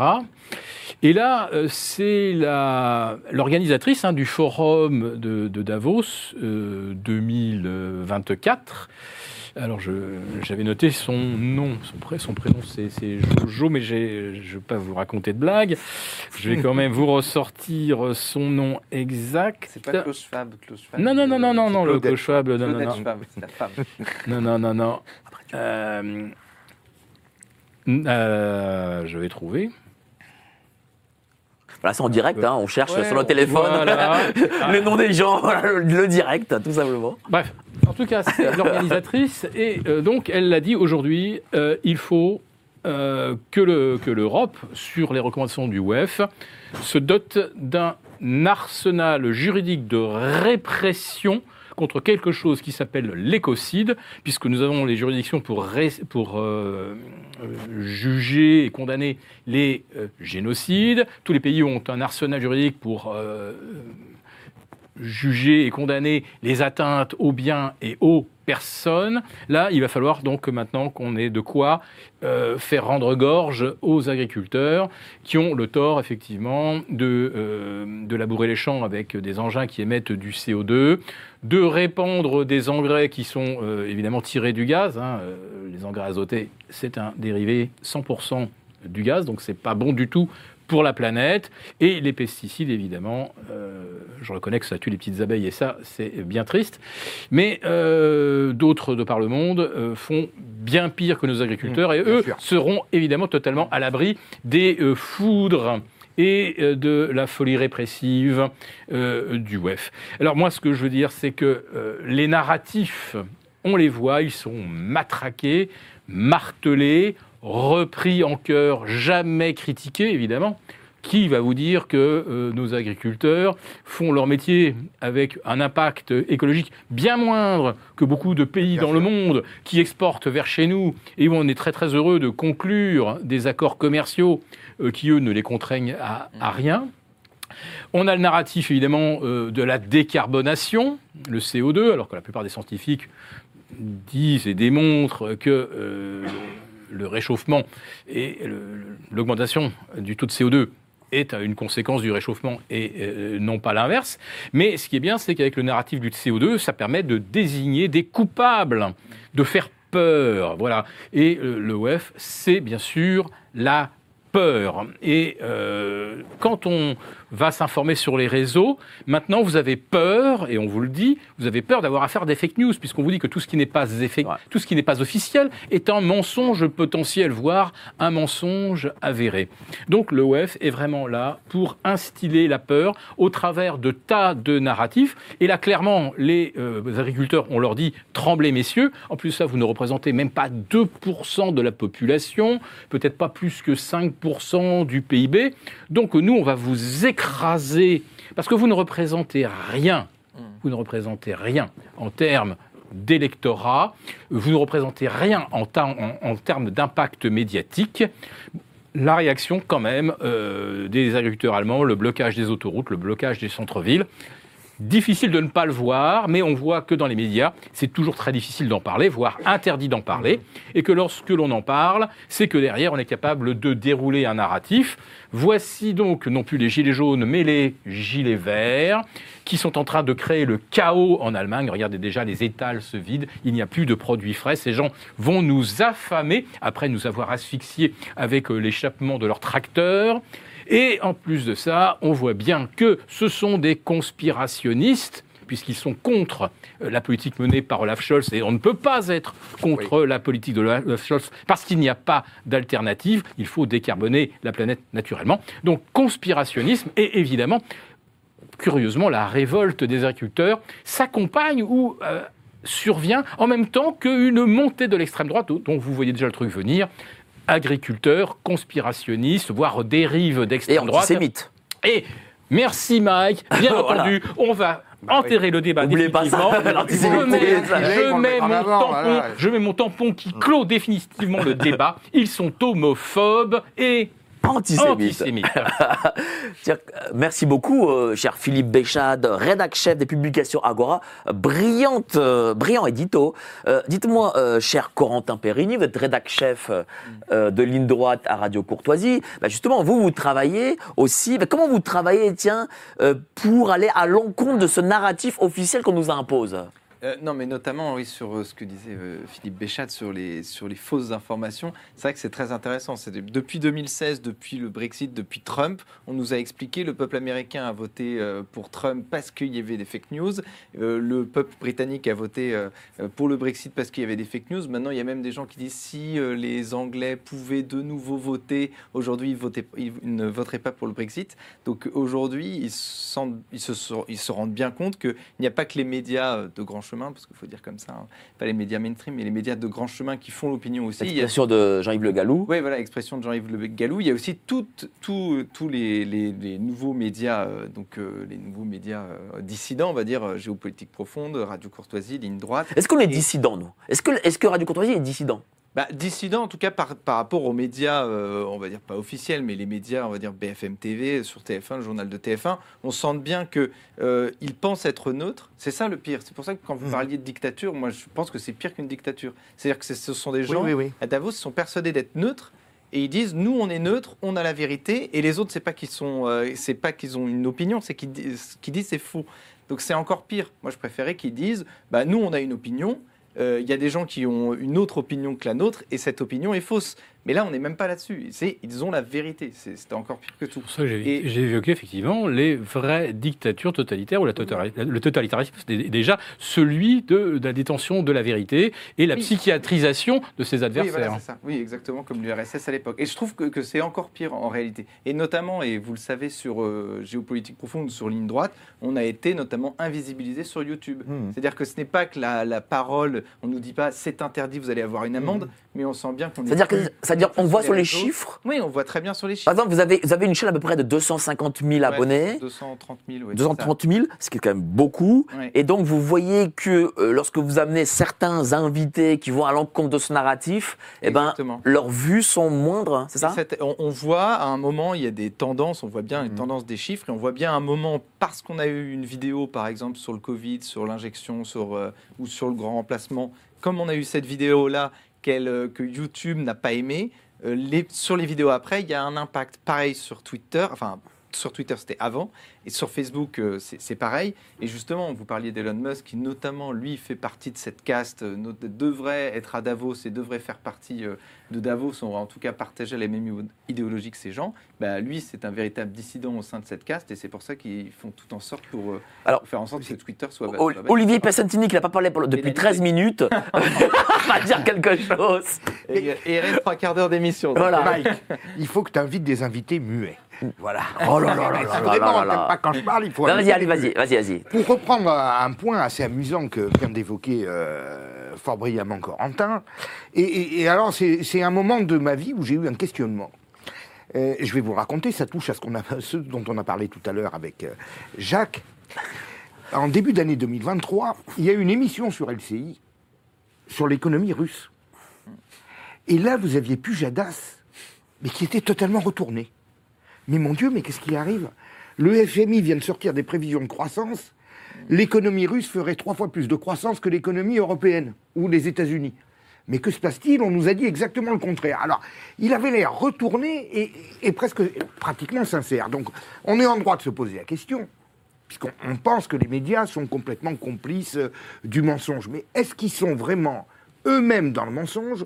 Ou est-ce que euh, c'est tout simplement qu'ils ne font plus leur travail, qu'ils écoutent ce qu'on leur dit, qu'ils balancent les trucs Parce que quand on, moi, pour avoir vu, j'invite les gens à retrouver cette émission qui date de janvier 2023, quand on a vu la tête de David Pujadas à ce moment-là, qui avait l'air totalement... Corentin, qui est journaliste, réponse Oui, bah, euh, en, en réalité, euh, Davos euh, a une certaine idéologie, on va la dire euh, plutôt libérale, plutôt libertaire. Le, le philosophe de Davos, c'est Yuval Ora, euh, euh, Harari, qui a écrit euh, Homo, Homo, Homo sapiens, sapiens, oui. et Homo Deus, qui est véritable. Homo sapiens, c'est euh, la Bible matérialiste par excellence. Bon, bah, on peut défendre cette idéologie-là. Et je pense qu'aujourd'hui, les journalistes, on le sait, sont à 90-95% euh, de gauche. Les 5% qui restent, finalement, quand ils sont dans un média traditionnel, ils ne peuvent pas dire ce qu'ils pensent véritablement. Donc, euh, en réalité, je ne pense pas que ces gens euh, euh, font semblant, ou en tout cas euh, Non, euh, dé- je- défendent. Non, ils sont, ils sont acquis à la Oui, cause. Et ils oui. pensent que tout le monde Oui, mais- est acquis à la cause. Que- Et les gens qui ne sont pas acquis Alors, à la cause sont des fascistes. Ce que je veux vous dire sur le cas de l'économie russe, sur le cas de l'économie russe, moi, dès que la guerre s'est déclarée, ou deux ou trois mois après, j'ai fait plusieurs émissions Mm. et des conférences où j'ai dit que l'économie russe n'allait pas avoir l'impact des sanctions qui est attendu en face, et que oui. probablement que nous aurions, nous aussi, un impact sur ces sanctions. Et finalement, on était quelques-uns à le dire. Mais si vous voulez, évidemment, on n'avait pas accès à ces grands médias, et les grands médias répétaient exactement le contraire. Mm. Or, il me semble quand même que le travail journa- journalistique, c'est quand même, euh, je dirais, de vérifier ou d'analyser ce que, ce que dit le gouvernement. Mais si on s'en tient à ce que dit Bruno Le Maire, Cher Philippe, ils ont vous-même, fait la même chose attendez, que, euh, cher- Philippe, Philippe Béchade, lui-même a eu des problèmes à l'époque avec, vous avez eu des problèmes à l'époque euh, sur BFM Business. Un peu sur, de ce même Problème, type. non, j'ai réagi d'un tweet euh, à une, euh, une petite sortie euh, qui avait, Qui avait fait Monsieur pas- Le Chypre. pas mal ému, hein, euh, comme quoi il fallait euh, prendre des, des chiens policiers, se munir de, de menottes, attraper les non-vaccinés, les emmener dans un centre de Ah oui. euh, voilà pour une injection euh, forcée. Bon, j'ai dit que ça, ça rappelait de mauvais souvenirs. J'ai même pas précisé lesquels, mais eux, ils semblent avoir fait le lien par eux-mêmes. Donc, j'ai dit, Ça, je-. Euh, non, sur, sur, Non, sur, sur Insta- Twitter. Sur Twitter. Mm. Donc, je veux dire, ça, ça en dit plus d'ailleurs euh, sur leur fonctionnement intellectuel que, que sur le mien, quelque part, parce que moi j'ai fait une référence, et c'est eux qui, manifestement, ont, ont- ont choisi la référence hi- hi- historique qui, qui justifiait de dire que finalement, je, je faisais pas preuve d'une grande camaraderie envers euh, Monsieur Le Chypre, avec lequel j'avais d'excellents rapports. On déjeunait ensemble, bref, j'avais rien contre, euh, contre Emmanuel, naturellement, mais bon, voilà. euh, alors, moi, par contre, sur BFM, quel était mon rôle? Bah, C'était un petit peu d'être une sorte de, de, de, caution contrarienne, avec un niveau de technicité qui fait que, euh, bon, quand je venais démentir ou présenter la, réalité économique sous un autre angle, on va dire que, à leurs yeux, ça tenait suffisamment la route.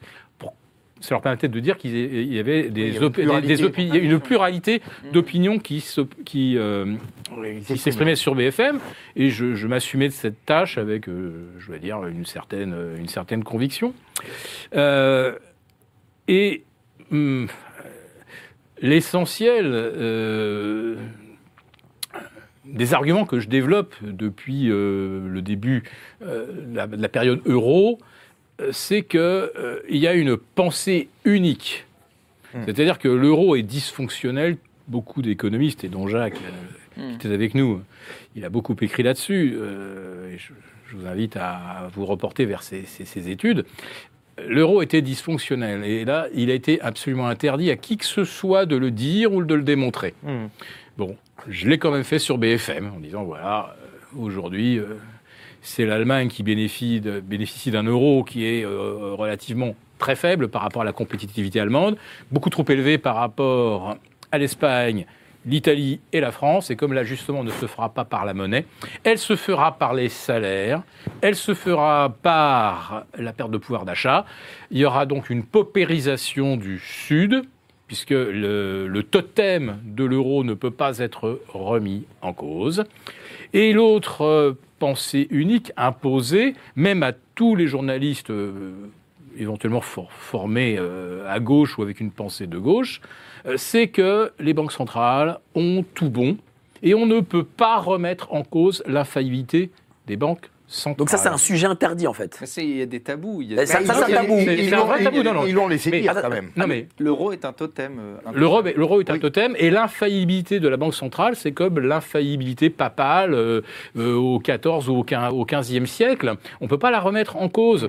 Une Banque centrale qui ne voit pas venir la crise de 2008, alors que moi j'ai écrit peut-être 200 papiers sur euh, les subprimes, euh, le dysfonctionnement euh, des, marchés dérivés, parce que c'était ma spécialité à l'origine, donc j'y voyais assez clair dans tous les dérivés de crédit, et les fameux CDS. Hein, alors c'est vrai que ça avait pris des proportions énormes, mais le CDS, le principe, est quelque chose d'assez ancien. Donc quand on le maîtrise un peu, on voit très très bien ce qui peut se passer. Et arrive la crise et on nous expliquait, et les banques, les premières nous disent, on ne pouvait pas le voir venir. Et les journalistes de dire, bah oui, qu'est-ce que vous voulez? On ne peut pas demander non plus aux banquiers centraux d'imaginer une affaire Lehman ou la faillite d'AIG ou l'effondrement euh, des monoliners, c'est-à-dire des fameux assureurs crédits qui n'avaient aucun fonds pour assurer qui que ce soit. Mais personne ne le voyait. Moi, je le voyais, mais euh, et je le disais et je l'écrivais. Ils ont même été abusés par Madoff, qui faisait des- en fait des faux Voilà. comptes. hein. Donc, donc- euh, si, si vous voulez, euh, finalement, la, la vérité, elle n'a pas tellement d'importance, parce que ce qui compte, c'est qui l'a dit. Si c'est moi qui le dis, Bah oui. et qu'aucun autre journaliste ne le reprend, ça n'a aucune espèce d'importance. Corentin. Allez, vas-y. Non, mais c'est juste que ces journalistes-là ne dépendent pas de leurs auditeurs, ils dépendent de leurs patrons. Bah, Et c'est les ça. patrons, Oui, de qui fait le chèque, oui, bien sont- sûr. Qui sont très, qui sont très Et- claires. et- Oui, mais- Est-ce qu'il y a des sujets que, euh, que vous, en tant que journaliste, vous voyez que c'est compliqué de les traiter? Euh, bah, sur ligne droite, très franchement, non. Enfin, on est très libre et puis euh, le président de la radio nous laisse très libre sur, euh, sur la ligne. Donc, honnêtement, euh, non. Mais par contre, on sent bien que, notamment sur BFM, sur CNews, sur tout ça, il y a des, par exemple Davos. Même sur CNews Ils ont Davos, ils n'en ont quasiment pas parlé, ou, ou très peu. Ou alors, il y a peut-être Tadaï. Tadaï, il ose quand même parler de, de certains sujets. Mais on sent bien qu'il y a des sujets complètement Bah, D'ailleurs, je, je veux dire une chose, Corentin. Euh, Davos, euh, les gens ne savent pas ce que c'est. Oui, Par voilà, exemple, euh, les BRICS, bon, je vais le refaire, hein, mais notre, notre ami régisseur euh, ne savait pas ce qu'étaient euh, les BRICS. Bon, euh, c'est pas. euh, Oui, mais alors là- là, Donc, attends, attends, ju- juste, ça, ça veut dire que les gens sur ces questions ne sont pas informés. Oui, ils ne sont pas informés. Alors qu'on pourrait dire, tout simplement, le forum de Davos, c'est ça, ils défendent cette idéologie. Et, et- et voilà, ils font ce qu'ils veulent et finalement c'est Oui, quelque mais- chose de louable. Mais de, ne le pas, de, juste de ne pas en parler montre bien qu'il y a un problème et qu'il y a quelque chose, pas qu'on veut cacher, mais en tout cas, on préférait faire ça bien dans son. Aujourd'hui, ils en ont beaucoup parlé parce que M. Macron est intervenu. Oui, voilà, c'est ça. Voilà. Euh, pour nous dire d'ailleurs, euh, il, aurait pu, il aurait pu penser à le faire peut-être euh, mardi soir, mais bon, peut-être que l'heure avançant, il n'a pas eu le temps. Euh, on nous expliquait quand même que les, euh, les conditions d'accès aux indemnités chômage vont être durcies en France. hein. il a un petit peu oublié de, de le mentionner. Après avoir d'ailleurs dressé un réquisitoire extrêmement lucide et très exhaustif de pourquoi la France ne fonctionne pas. Lourdeur administrative, euh, inadéquation de la formation et euh, des besoins des, entreprises, déficit, euh, la santé où rien ne va plus, l'hôpital en miettes, les urgences où on y meurt sur des brancards.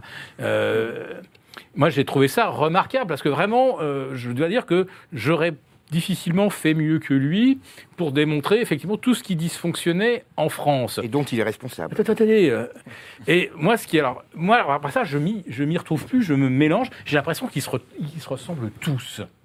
Tous ces Ben, gens, tous, ces gens qu'on Oui, voit, qu'on voit. non, mais- vas-y, vas-y, vas-y. finir. Ah, écoles. euh, Oui, Philippe oui. Fini et après c'est à toi, Olivier. Voilà. Je, je- je finis par tous les mélanger aux 20 heures. Parce que euh, celui qui dirigeait, enfin qui était chef de cabinet de Hollande, euh, euh, dans la- de 2012, 2015, 2016, qui a autorisé la vente euh, d'Alstom, d'Alcatel, Technip, etc. Mais il ressemble vachement au gars qui est venu faire le réquisitoire de l'action des gouvernements depuis 2012.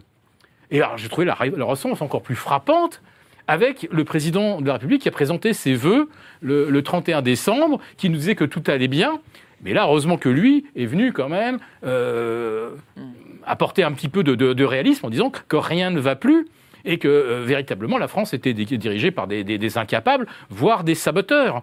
Donc je suis content quand même de l'avoir entendu et euh, ensuite revenir à Davos pour dire que non, non, écoutez pas ce que l'autre racontait mardi soir, parce que celui-là c'est un guignol. Moi je vous le dis, la France ça marche très très bien, le pays est extrêmement attractif, venez. en- entre, euh, venez En même temps. impose- en- en- venez implanter vos entreprises chez nous. Il y a tout ce qu'il faut, on a tous les métiers, les gens bien formés. Il, il- il, euh, exprimait exactement l'inverse 48 heures auparavant. Cher Olivier, En même temps, Macron. cher, cher Olivier, Bon. Alors, sur le tableau qui est tracé, moi je pense qu'on a, on a un gros problème de fond. Si vous voulez, c'est qu'on discute entre gens informés, évidemment, et puis les gens qui regardent nos médias sont aussi des gens parmi les plus informés ou qui cherchent vraiment à s'informer. Puis après, il y a la masse, la masse des gens qui travaillent, qui ont des travaux difficiles ou pénibles ou des journées. Et puis euh, ceux-là, ils rentrent et mettent un quart d'heure BFM et puis après ils passent au film, etc. Bon, donc ces gens-là sont, je dirais, le public qui va se laisser le plus facilement piéger par la logorée et l'idéologie dominante qu'on nous sert et qu'on nous resserre à longueur de journée. Euh, les questions économiques, par exemple, que euh, Philippe Béchade évoquait concernant les écrits qu'il avait faits sur l'évolution des marchés dérivés, etc. Bon, évidemment qu'il y avait une vision des choses et une alerte. Mais le commun des mortels, est-ce qu'il est formé à tout ça? Même les journalistes économiques de ces Attends, grands comment ça il n'est pas formé euh, C'est pas non plus. et euh, les produits dérivés, tu viens de dire toi-même qu'on ne connaît pas les briques, c'est les produits dérivés, tu, tu- tu penses qu'il y a beaucoup Ah, de gens ça, c'est- qui... bon, ah ben le d'accord. oui. Voilà. Donc malheureusement, Philippe avait mis le doigt sur quelque chose de réel, et il avait vraiment alerté, mais comme on ne lui donne pas, ou à d'autres, je dirais la voix qu'il pourrait mériter, comme il y a toujours le même discours, bah évidemment ça passe au travers, et les gens pouvaient continuer facilement. Je me rappelle d'un article, tiens, euh, je l'ai d'ailleurs cet article, un article dans les échos qui datait du mois de juillet 2007, l'intitulé, le titre en une, c'est Le méga crack n'aura pas lieu. Il a eu lieu un mois après. Bon. Donc on se demande même si justement, et c'est- c'est une, pas une forme d'escroquerie de savoir que le méga crack va avoir lieu, mais surtout. Quoi, il le savait? D'après toi Eh ben, moi, avec Il- le recul, un article pareil, j'en suis persuadé. Non, mais même après, euh, pendant le persuadé. Brexit. On veut que les gens maintiennent leur épargne là où elle est. Vas-y. Juste avant le Brexit, la une de Challenge, je ne sais pas si vous vous souvenez, c'était Bah en oui, bien 2016. sûr. Il y avait euh, le, le, le noix, un, un- un N'hésite pas à, à noir. prendre euh, sur lui, hein. faut, faut pas Oui, hésiter. pardon, hein. pardon. Voilà. Hein. je Mais je connais- fais je peur à ce point. Non, non, non, voilà. c'est gentil, c'est mal à personne. Allez, vas-y, vas-y, il c'était en 2016, c'est la une de Challenge. Il y a Brexit, il y avait le, le- un nuage noir au-dessus de la City et c'était, ça, ça allait être le cataclysme. Mais il y a eu la même chose total. dans les échos à La- propos. la- la- la- Au Laisse, laisse, laisse- laisse parler, laisse non, non, mais oui, c'était ça. C'était Au lendemain de l'élection de Trump. la- la- comment? Au lendemain de l'élection de, de Trump, les échos Oui, titraient c'était pareil. Crack en vue aux États-Unis avec le truc. Bon. Exactement. Mais il y a quand même euh, matière à, à espérer. Euh, C'est-à-dire que les gens ont beau, pour la plupart, ne pas être formés à toutes ces techniques-là qui sont quand même assez complexes. Oui, mais les gens ne, veulent pas s'informer aussi. Euh, Et là, là, je trouve que tu dédouanes beaucoup les gens.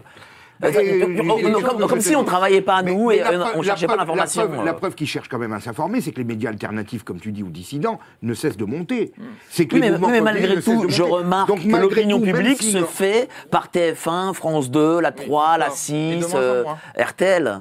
De moins en moins Encore, mais de moins en Bah, moins. pourquoi les populistes gagnent partout ou montent partout bah, euh, c'est pas, pas encore en France. Euh, ça se Ah, fait de moins en moins, cher, cher Philippe. Ça se fait de moins en moins, cher Ils- Philippe. euh, Bah écoute, les, les grands, l'opinion publique se fait de moins en moins par, euh, Par la télé. par les TF1, etc., les France 2. Alors il y a deux choses qu'il faut distinguer. Il y a l'opinion publique et il y a qui va voter. Voilà, exactement. oui, et ça, c'est une toute autre problématique.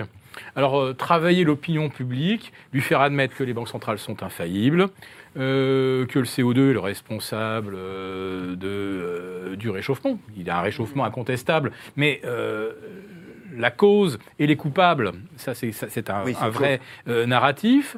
Il y a le fait que les, les agriculteurs sont aujourd'hui les ennemis euh, de la planète. Il y a des tas de messages comme ça et qui sont martelés. Donc ça, ça c'est le fond. Ça, on travaille les unes qu'on voit dans les kiosques, etc. Tout, tout reprend le narratif. Donc et tout le monde parle le même langage. Euh, la presse, il n'y a, plus de presse de droite, plus de presse, plus de presse de gauche, ni de centre, euh, ni de presse dite subversive. Non, non. Maintenant, les médias appartiennent aux mêmes, aux mêmes possédants. Donc ils disent bien la même chose. Mais Ensuite, j'ajoute- j'ajouterais même l'éducation nationale juste euh, Oui, là-dessus, parce que tout le discours euh, pour l'Union européenne et tout le discours écologiste aujourd'hui, c'est euh, dans les écoles dès le, Oui, plus, oui, alors dès le plus jeune âge. bien sûr qu'il y, a- les il y a- médias, il y a le formatage, mais, ce- mais ils ne votent pas. Hmm. Euh, entre, Oui. euh, entre, entre, entre 3 et 15, on, on ne vote Oui, pas. euh, Donc il y a, il y a euh, à la fois donc, ce travail, tu as raison de, de préciser que ça commence effectivement à l'école, et ensuite il y a, eh bien, il faut agir sur ceux, qui, sur, sur ceux qui vont voter. Donc là, on rentre dans le temps préélectoral, puisque là, ça va être les élections européennes. Donc, on va, donc, là, maintenant, on va avoir des messages qui vont s'adresser vraiment à ceux qui votent, c'est-à-dire aux personnes qui regardent la télé. Les Pas à ceux qui regardent les, pas à ceux qui regardent euh, YouTube, qui, qui, qui sont sur Telegram, etc. Donc à nouveau, on va voir toute, euh, toute une opération de propagande s'adresser à un public euh, de seniors. hein. Je, ne les dénigre pas, j'en fais moi-même partie théoriquement, euh, vu ma classe d'âge. Donc euh, ces gens-là, on sait qu'ils regardent euh, TF1, France 2, LCI, il y en a qui ont ça en tâche de fond toute la journée. Et donc là, ça va y aller et ça va dérouler. Et on va même vous expliquer que si vous entendez euh, sur les réseaux euh, une interprétation différente, une information différente, elle est fausse forcément, puisqu'elle vient de Twitter et que, euh, sûr. bien sûr, c'est ça, ça, ça sort d'une espèce de... de- Oui, mais les, Alors, les gens ont quand même de- vu que Olivier, le- comment, Olivier, comment tu vois, toi, les européennes qui arrivent? Ah ben, je pense que les européennes qui arrivent, Est-ce que c'est un tournant, tiens, du quinquennat Macron? Forcément, enfin, je pense, le tournant, pour moi, le tournant du quinquennat Macron, euh, au niveau électoral, il a déjà eu lieu au niveau des législatives. C'est-à-dire que c'est la première fois qu'on a un président qui vient d'être élu et qui n'a pas de majorité. Donc, ça veut dire très clairement que les gens ont voté Macron parce qu'ils ne croyaient pas dans la personne en face. Donc, question personnelle, mais qu'au final, ils ne, euh, euh, ils ne cautionnent pas sa politique euh, qu'ils ont pu voir, dont ils ont pu voir les effets pendant cinq ans. Je pense vraiment que les européennes vont manifester l'énorme mécontentement des Français par rapport au gouvernement Macron et justement par rapport au discours dominant qui veut que l'Union européenne est merveilleuse et formidable et qu'elle arrange leur vie. Dans tout ce qu'on vient de dire, il faut quand même pas oublier que malgré tout, il y a quand même un pacte de confiance qui doit y- a- avoir lieu entre les gouvernants, les médias et le peuple. Quand on voit un monsieur le maire qui nous annonce que la Russie va s'effondrer, que nous, on va les écraser, ne fût-ce que pour des questions économiques, et qu'un an après, c'est le contraire qui se produit, ça tout le monde le voit, donc tout le monde voit bien qu'on nous ment. Et il y a eu quand même plusieurs Je, je suis pas sûr que vraiment tout le monde le voit. Enfin, nous, En tout cas, Là, de- alors, on on, le voit. dire, on va dire de plus en qu'une- plus une de gens le voient. une, une- une majorité de Français ne sait absolument pas voilà, que, la hein. la croissance russe a atteint pratiquement 3% en 2023 et sera pas loin de 2 en, en, en allez-y, 2024. Olivier, allez-y, là, je, je vous sens Non, timide. Non. Bah, il faudrait savoir. Bah vas-y, allez, allez, vas-y, vas-y. Vas-y, Olivier. pas, quand je parle Vas-y, pas, vas-y, vas-y, Non, non, mais allez, Je- allez, je laissais Philippe terminer. Réponds, réponds. Bien. On sent comme ton, ton impatience de rebondir. Non, mais je, mais je suis d'accord avec ce que tu dis, si tu veux. Mais mine de rien, il y a quand même de plus en plus de gens qui voient bien qu'on nous ment, qu'on nous raconte des histoires. Même si la plupart des gens ne sont pas au fait de tout, il y a eu maintenant plusieurs précédents qui font qu'un certain nombre de gens ont perdu confiance. Et d'ailleurs, le dernier forum de Davos, la question c'est- principale, c'était rebâtir la confiance. Donc ça veut dire que même sont conscients de la perte de Ah confiance. bah, là, là, rebâtir la confiance, j'ai expliqué comment. hein. C'est les fake news qui sapent la confiance dans la parole officielle. Donc rebâtir la confiance consiste à supprimer toute parole dissidente. J'espère que tout le monde a compris. Oui, Bien sûr. Alors que la Alors- confiance, elle est basée justement sur le fait qu'on, on- quand on suit des médias et on se rend compte que ce qu'ils ont euh, prophétisé il y a six mois, un an, 10 ans, Ne se 40 ans même est vrai, et ben on continue à les suivre en se disant ah ben ils vont continuer à prophétiser des bonnes choses. Quand euh, ben, là, on parlait de, de LCI, c'est- c'est assez- insupportable. Ils prophétisent des choses, c'est jamais ce qui arrive, et après Oui. ben, on n'en parle plus. L'économie russe, on n'en parle plus. Ah ben, Vous avez terminé. dit que ça serait, ça Mais- serait la mais- catastrophe. non, Eh ben, je crois que bientôt même la guerre en Ukraine, hein, parce parce que que vu, ça- aussi. euh, Non, mais- mais LCI ou CNews, ils ne cherchent pas à vraiment à, à convaincre. Leur mission est d'ancrer euh, ceux euh, qui bah, se reconnaissent Mm. dans LCI, dans CNews ou dans, dans tout autre média, euh, les ancrer, les, garder bien au chaud pour les élections. Il faut les conforter dans ce qu'ils pensent. Même si on leur balance chaque jour une, information fausse sur l'Ukraine, la Russie, l'Inde, l'Arabie saoudite, tout ce que vous voulez, de toute façon, la façon dont on leur dit, les personnes qui leur disent, qui leur ressemblent, c'est-à-dire qu'il faut que ce soit des gens plutôt euh, au-delà de 50 ans, voire 60, etc., des- des éditorialistes éventuellement à écharpe rouge, dans, les gens, dans lesquels les gens se reconnaissent. Donc les gens, ce qu'ils veulent, c'est qu'on les berce. Et on les berce d'illusions, on les berce de mensonges, et les gens, ils, ils les gobent. Et finalement, Mais de moins en moins quand même. euh, bah, peut-être, mais c'est à la marge. C'est à la marge, à la marge, à la marge, Et à la marge. je, je pense que ces médias-là vont être encore extrêmement efficaces dans la mais- campagne, mais dans la campagne et, les, c'est- et le résultat des Philippe, élections comment tu expliques euh, dans, au, dans ce au- mois de mai prochain? Comment tu expliques dans ce cas que Macron n'est pas une majorité à l'Assemblée?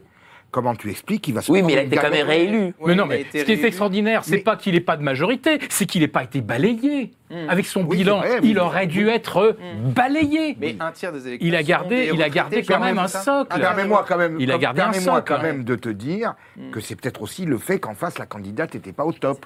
Oui, c'est Ça peut- Mais quelle ça était peut cette candidate? C'est expliquer- celle que les, médias, que les médias ont fabriquée. Mm. Enfin, il y a des gens de qualité. euh, on voit Non, mais Corentin. un, tiers, Non, mais mais- un tiers des retrai- un tiers des électeurs, je crois, ou 25% des électeurs sont des retraités. Les retraités, Oui, oui, ils ont pas. Et c'est ont- 70% de l'électorat de M. Macron Voilà, et, de, et de 60% Renaissance. des électorats de Voilà. M. Macron, ils ont leur. Donc c'est cela qui- c'est cela qu'il faut garder au chaud. surtout pas envie que C'est tout cela qu'il faut change. garder au chaud. Il faut surtout pas, ils ont surtout pas envie que tout change. Ils ont, ils font inter- ils ont, dans- ils sont dans les beaux quartiers. Ils ont connu euh, euh, les 30 glorieuses. Donc il faut surtout pas que tout change. Oui, et ils continuent. et- Et, ils regardent. et- et même mais- moi, euh, mais- et- le- mais on et le- et le fait- parlez, mes grands-parents, le- regardent, le- fait qu'ils soient-. C'est à vous, Ah avec euh, Anne-Elisabeth Lemoine. Et Tiens, tiens, est-ce que, est-ce que vos parents ou vos grands-parents, euh, Oui. qui sont des baby-boomers, est-ce qu'ils vous disent, Alors, tiens, euh, je les salue. euh, ligne droite, ah ouais, est-ce que tu fais sur ligne droite, euh, Oui. j'apprends des choses euh. Ils aiment bien, mais alors par contre, alors si parce que à la radio, ce qui est très drôle, c'est que nous on a vraiment deux auditeurs, euh, de- deux auditorat complètement différents. À la fois sur YouTube, là c'est plutôt des jeunes. On en parlait, c'est plutôt des gens euh, qui voient bien que ce qu'il y a sur les médias euh,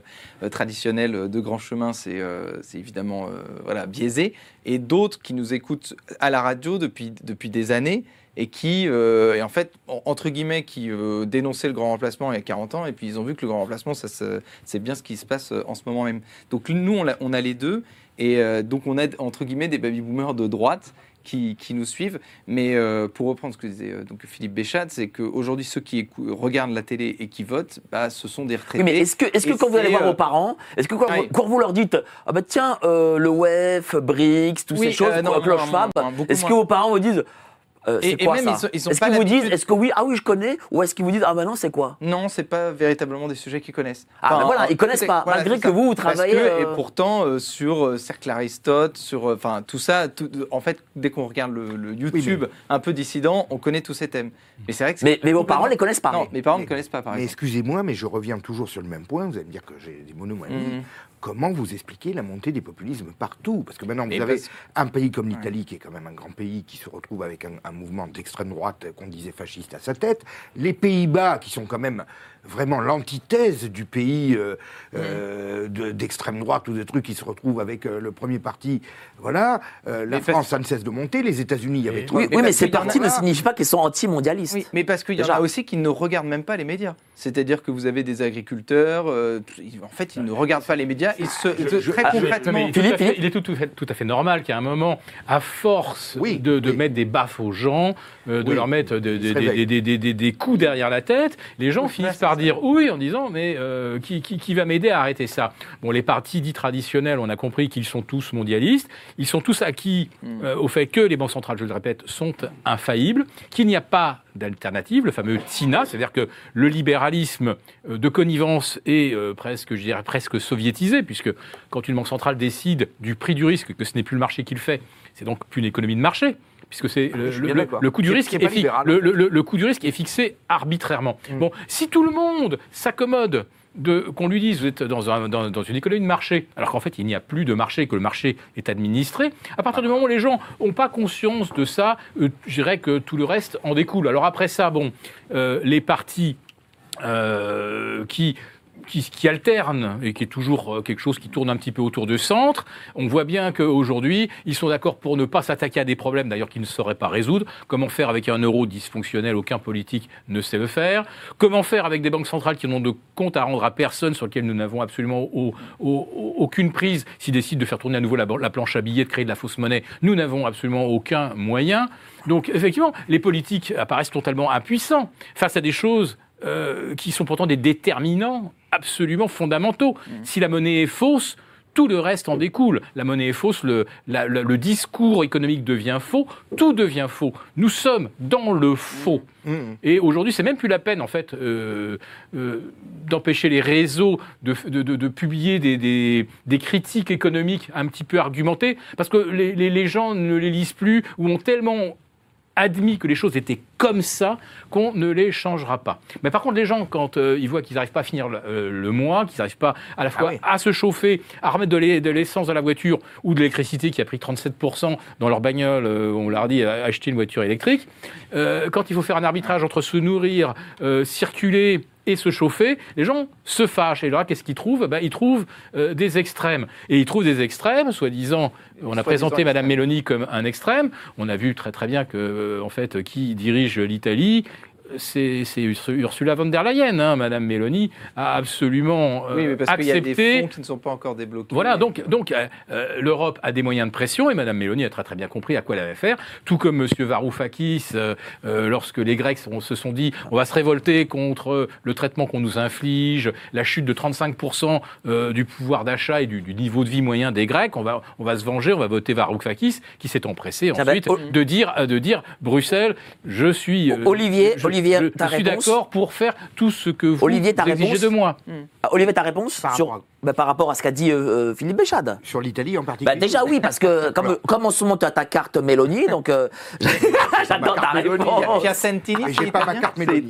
C'est- C'est italien Oui, Ah, réponds, réponds, réponds. Ne me réponds pas à moi, réponds à Philippe Béchade. Vas-y. Bon. Euh, sur le cas de Mélanie, je reviens toujours sur le même point. Je pense qu'au niveau économique, elle a moins de marge que ce que ne pouvait avoir, bien entendu, Trump du temps où il était aux affaires, puisque là, il n'y a pas d'Union européenne, il avait tous les leviers en main. Bien. Mais il y a quand même des marges de manœuvre sur lesquelles elle s'est appuyée, sur lesquelles l'Union européenne ne peut rien, comme la baisse des impôts de production, comme la revalorisation des salaires en baissant les charges sur le brut. Euh, ça, l'Union européenne peut rien contre ça. hein, et et elle, elle, elle a joué là-dessus. Et l'Italie, l'un des taux de croissance, euh, est en train de reprendre une croissance qui est plutôt dans le haut du panier de l'Union européenne, alors que, comme vous l'avez dit, ça fait 12 ans qu'elle patine Surtout dans la l'Allemagne qui est en perte de vitesse, enfin, quand même. Surtout l'Allemagne. Et mais pourquoi la France n'en profite pas alors? Parce que la France n'a pas d'industrie ou quasiment Ah oui, plus mais Pourquoi elle d'industrie. n'a pas d'industrie?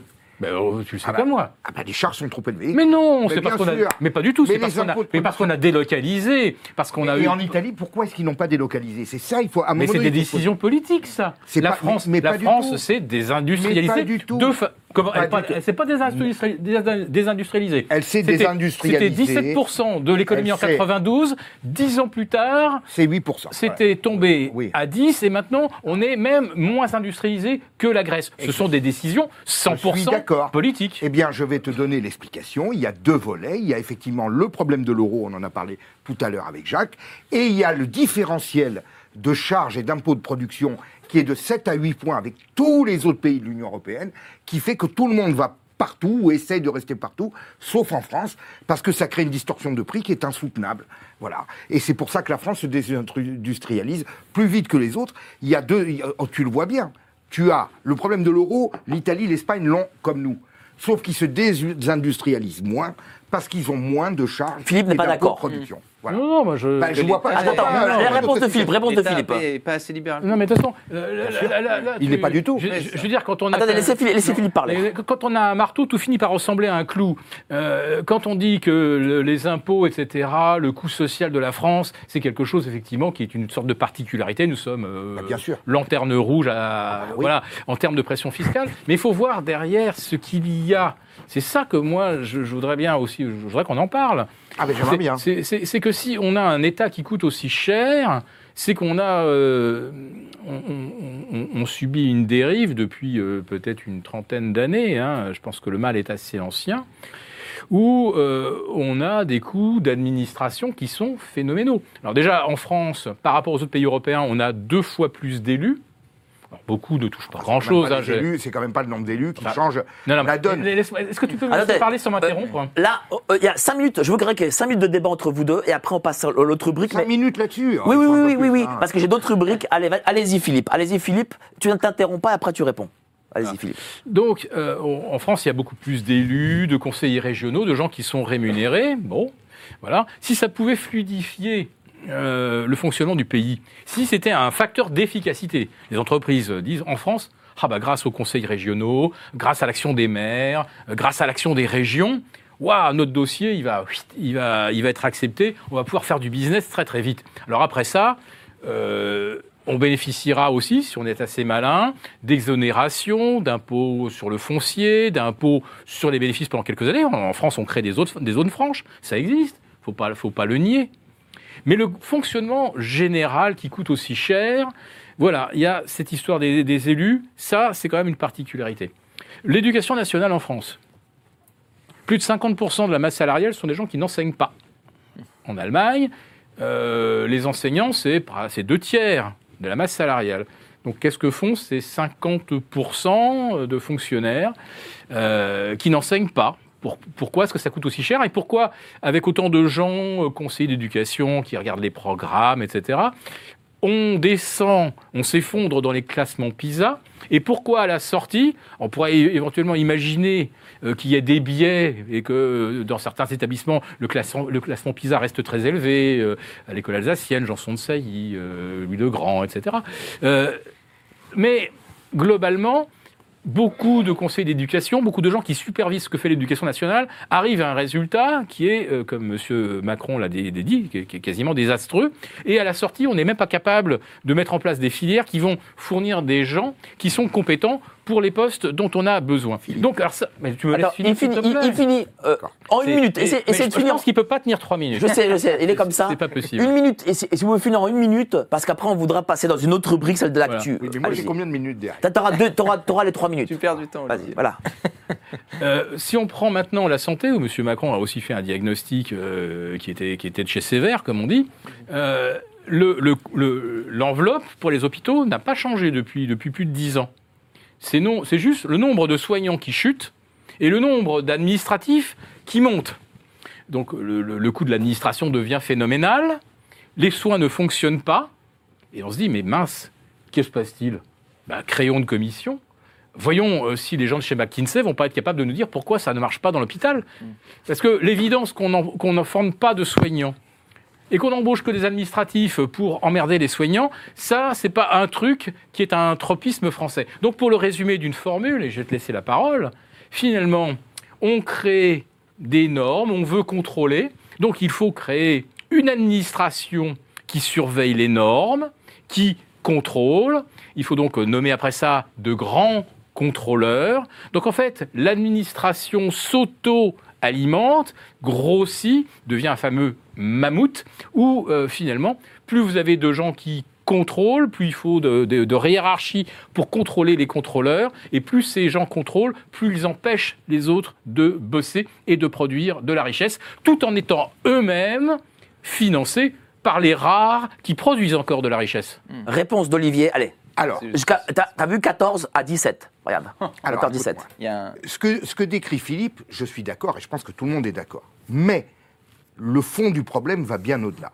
Le différentiel de dépenses publiques en France dépenses publiques en France, 60% du PIB. On est au niveau de la Hongrie dans les années euh, soviétiques, on va dire. Bien. Bah, Je viens d'écrire l'origine ne- vous- de ne cette vous- dépense. Écoutez, ne vous coupez pas entre vous. Allez-y. Donc il y a 10 points d'écart de PIB, ça représente 200 à 250 milliards d'euros entre la France, l'Italie et l'Allemagne. Je ne suis pas persuadé que l'Italie soit aussi un pays idéalement géré en termes administratifs. Donc une somme de, de- de différentiel de 250 milliards d'euros ne peut pas s'expliquer uniquement par ce problème-là qui existe qui est réel, mais qui est largement dépassé par l'ampleur des montants qui sont concernés. Vous avez le problème administratif, c'est vrai, euh, moi, je constate qu'en France, le plus fort taux de dépenses dans le monde, eh bien, de dépenses publiques, malgré ça, on a des déficits. Plus fort taux de prélèvement, on a quand même des déficits. Avec toutes ces dépenses, éducation nationale, ça va pas. Sécurité, ça va pas.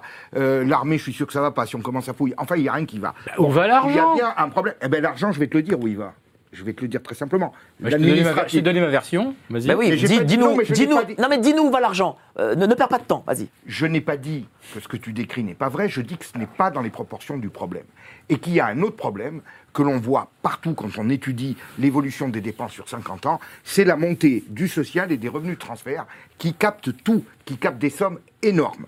Et donc, tout cet argent va dans des revenus sociaux qui en fait ne font qu'entretenir partiellement, parce que j'ai pas dit que tous les, tous les allocataires sont tous des fraudeurs, etc.